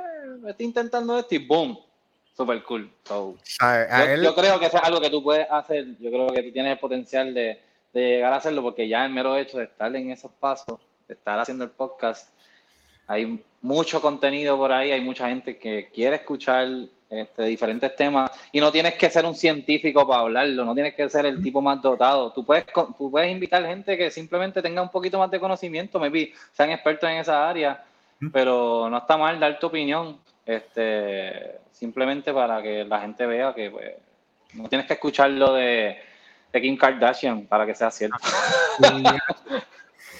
yo con eso tengo una lucha, ¿verdad? Porque yo creo el proyecto de la comunidad PR porque veo una necesidad que hay de... Mi hermano fue una competencia y de esa competencia publicaron el podio, pero no publicaron el resto de los competidores, que fueron la mayoría de los competidores que pagaron inscripción. Y yo le escribí. Entonces, ese evento, después que se acabó, eh, nunca más dijeron más nada. Y yo como que, mano, hace falta una plataforma que comparta, comparta este tipo de contenido noticioso. Entonces ya, ya, yo, ya yo había empezado a seguir CrossFit cuando tenía ese super equipo de producción de media que después los votaron, pero así que yo veía el potencial, veía todas esas transmisiones, todos esos behind the scenes. Y he, aprendido con cantazos, ¿verdad? El- no he dejado, no he querido dejar morir el proyecto de la comunidad PR, pero pues entendí que hay unas prioridades a nivel personal claro. Que, que tenía que atender. Pero es, es algo, algo que me apasiona y estoy haciendo la paz y pensando realmente cuánto tiempo y esfuerzo le puedo dedicar que sea realista a la misma vez que me mantengo que trabajo y tengo Claro, toda claro, otra área. Tienes que dividir tu tiempo para hacerlo más. Lo que pasa es que a, lo prin- posible. a principio yo me fui con todo y yo, yo el Colón, ¿verdad? Que es un gran amigo y era mi jefe, o es mi jefe, todavía trabajo con él de Ah. vez en cuando. En todo lo que tiene que ver con producción, me prestaba cámaras y luces y trípodes. Y yo grababa el programa que yo hice como, hice poquito, pero yo grababa eso a tres, a cámaras y Jason me dijo que sí, Camila Zagaldía me dijo que sí, yo hacía el libreto yo se lo enviaba a ellos, yo era camarógrafo, grababa audio, era director, espérate, vamos a grabar aquí, después me lo llevaba, entregaba el equipo, iba a casa, descargaba data, metía todos esos videos, editaba los videos, le añadía todos los gráficas y todas las... O sea, era un trabajo tan cañón que nunca supe cómo... El editar es lo más difícil, editar es todo lo más difícil. Que nunca supe cómo quizás monetizarlo, también yo no me considero una persona muy negociante, que digamos, y eso es algo que he ido trabajando poco a poco. Pero el, es algo que tienes que trabajar porque mucha gente se va a quedar por echar del mero hecho de que tú sabes hacer algo. Exacto. Y pues a principio, a principio yo hacía, hacía el programa y yo iba a todos los eventos. Pero entonces no es real porque si tengo que trabajar no puedo ir al evento. Pero entonces si no fui al evento, el del evento se enchisma conmigo porque fui al evento anterior y no fui el de él. Y ahí yo me alejé y entonces la he trabajado más de lejito y nada, cada vez que veo un contenido relevante o me envían que si alguno está viendo este video y usted tiene algún, algún material que es noticioso, que es de beneficio para la comunidad, no una promoción para su negocio ni una promoción para su producto, porque eso podemos negociar y hacer un intercambio, pero si es algo para la comunidad o de información, siéntese la libertad, me lo envía y yo con mucho gusto lo comparto, pero si yo no me entero, no lo puedo compartir. Y por mucho, por mucho tiempo yo como que me agitaba, como que ah, esta gente no entiende, pero si yo no tampoco, I, took ownership y, y tomé responsabilidad como que mira, quizás yo no transmití el mensaje de la manera correcta. Pero nada, tengo la inquietud y tengo el proyecto y me encanta la comunidad y creo en la comunidad y no se va a morir, pero tengo que pensarlo bien. Este podcast en tu headspace, es, un es, un, es, un, paso hacia eso. Exactamente. ¿no? Y que, eh, como, como habíamos hablado desde el principio, eh, uno empieza gateando, se tropieza 25 veces, camina, te caes de nuevo, corre y te caes de boca. y Pero eso, eso es parte de, o sea, no hay prisa, mano, no, hay prisa. Este, eh, tienes que pensar que cada paso que estás dando es uno hacia el éxito y nunca va a haber el éxito final. Si tú lo miras de la manera donde tú siempre constantemente quieres progresar, tú nunca vas a llegar al éxito final. Simplemente vas a seguir estando en progreso por el resto de tu vida. Hagas podcast o hagas cualquier otra cosa, es progreso para ti, man. So, brutal, eso es lo mejor siempre y cuando quieras tener otro conversation, maybe podemos entrar en algo más específico y hablar, qué sé yo, Tú me dices, mano, vamos a los forward. Esto en verdad me ha ayudado un montón también. Para... Yo no soy una persona muy tímida. yo no soy tímida, yo me atrevo a hacer lo que sea. Igualmente, si se te ocurre un tema, me dice como, mira, tengo este tema, ¿qué te parece? Y lo hacemos. O sea, cuenta conmigo pues, también. Pues esto, me, me, ha ayudado un montón como que para soltarme. Créeme, cuando me lo diste yo dije, ya, como que voy a hablar y yo, tacho que sé, chave. Eh". Claro. sí, sí. Oye, estoy pensando, tengo un par de invitados por ahí que voy a tener, algunos que he anunciado, otros que no. La semana que viene tengo a una amiga mía que se llama Muñeca, ese es su nombre. Ella tiene una, historia de transformación, ha rebajado y es una muy buena amiga mía. Es músico también, es flautista. Y el lunes hablo con ella a las siete y media. El miércoles voy a estar con Indio. Voy a estar hablando con Indio el miércoles. Eh, no sé de qué vamos a hablar, pero cuando yo pregunté me recomendaron a Indio, así que vamos a estar hablando de seguro de, su programación y vamos a estar hablando de todo lo que ha hecho durante esta cuarentena, que ha sido genial y de beneficio para un montón de gente. Sí, no, él, él, y, él y Alexi, por lo menos de lo que yo he visto, este, han sido de las personas, yo me acuerdo cuando empezamos la cuarentena, tuvimos una reunión los tres. Eh, hablando sobre qué podemos hacer como que para que la gente se mantenga motivada también, porque bueno, este proceso de entrar en la casa, este, todo el mundo tiene diferentes versiones de cómo, cómo hace sus entrenamientos. Y hermano, yo soy una persona que yo soy pro que mis compañeros echen para adelante. Porque, por ejemplo, si tú eres de San Juan, si tú eres de San Juan y, y vienes a, vas a Ginosi, yo soy coach de Ginosi, me dice, Hacho, quiero entrenar aquí. Y dice, Hacho, mano, está perfecto, pero donde tú ibas, yo vivo en San Juan. Hacho, mano, ¿por qué no te vas para ese otro? Te queda un poquito más cerca. Yo soy pro que ayudar a todos los demás, pues yo pienso, si ayudas a la comunidad, la comunidad también te ayuda a ti. O sea, gratitude siempre va a ser bueno para uno y, y, vas a terminar, o sea, van a llegar cosas más, más brutales para tu vida. Y pues, en caso de, de esa gente que son compañeros míos, los considero amigos también, este, como Indio y Alexi, pues bueno, si están buscando entrenamiento, Hablen con esa gente, esa gente sabe lo que está haciendo, no son unos locos por ahí, so, es importante. Quiero, quiero destacar a Alexis, porque Alexis es uno que desde el primer día que nos conocimos en CrossFit Tropical, que ahora es Caguas Tropical, él Ujú. siempre me instó y me apoyó y me dio muchísimas ideas para echar para adelante. Así que él siempre, siempre, de vez en cuando ve que logro cosas y me dice como que, mano, yo me acuerdo aquel día que yo te lo dije, ¿te acuerdas? Y yo, sí, claro que me acuerdo. Esas palabras se han quedado ahí, así que un abrazo a Alexis, que le va súper bien, se ve súper bien y está compartiendo unos programas bien chéveres. Se Sí, puede estar con Indio miércoles y viernes voy a estar a con mi eso. psicóloga y nutricionista, la doctora Solmari Marrero. Con ella vamos a estar hablando un poquito de herramientas para la gente para manejarla durante este tiempo, tanto a nivel emocional como a nivel de alimentación, ¿verdad? Porque para mí es sumamente importante la combinación que existe entre ambas. Así que tengo esos invitados. En un futuro también voy a tener a Jason Calderón, que Jason es sumamente Yeah. talentoso. Pero ¿Es Jorge Viajero? ¿Y tengo Jorge Viajero? Borja es- está durísimo y, y el espíritu del café. El espíritu del café. Sí, sí. Entonces le han hecho muchas entrevistas de su parte como artística, ¿verdad? Pues entonces yo le quiero Ajá. hacer la entrevista desde el área de fitness, para que cuente su historia de- del área de fitness.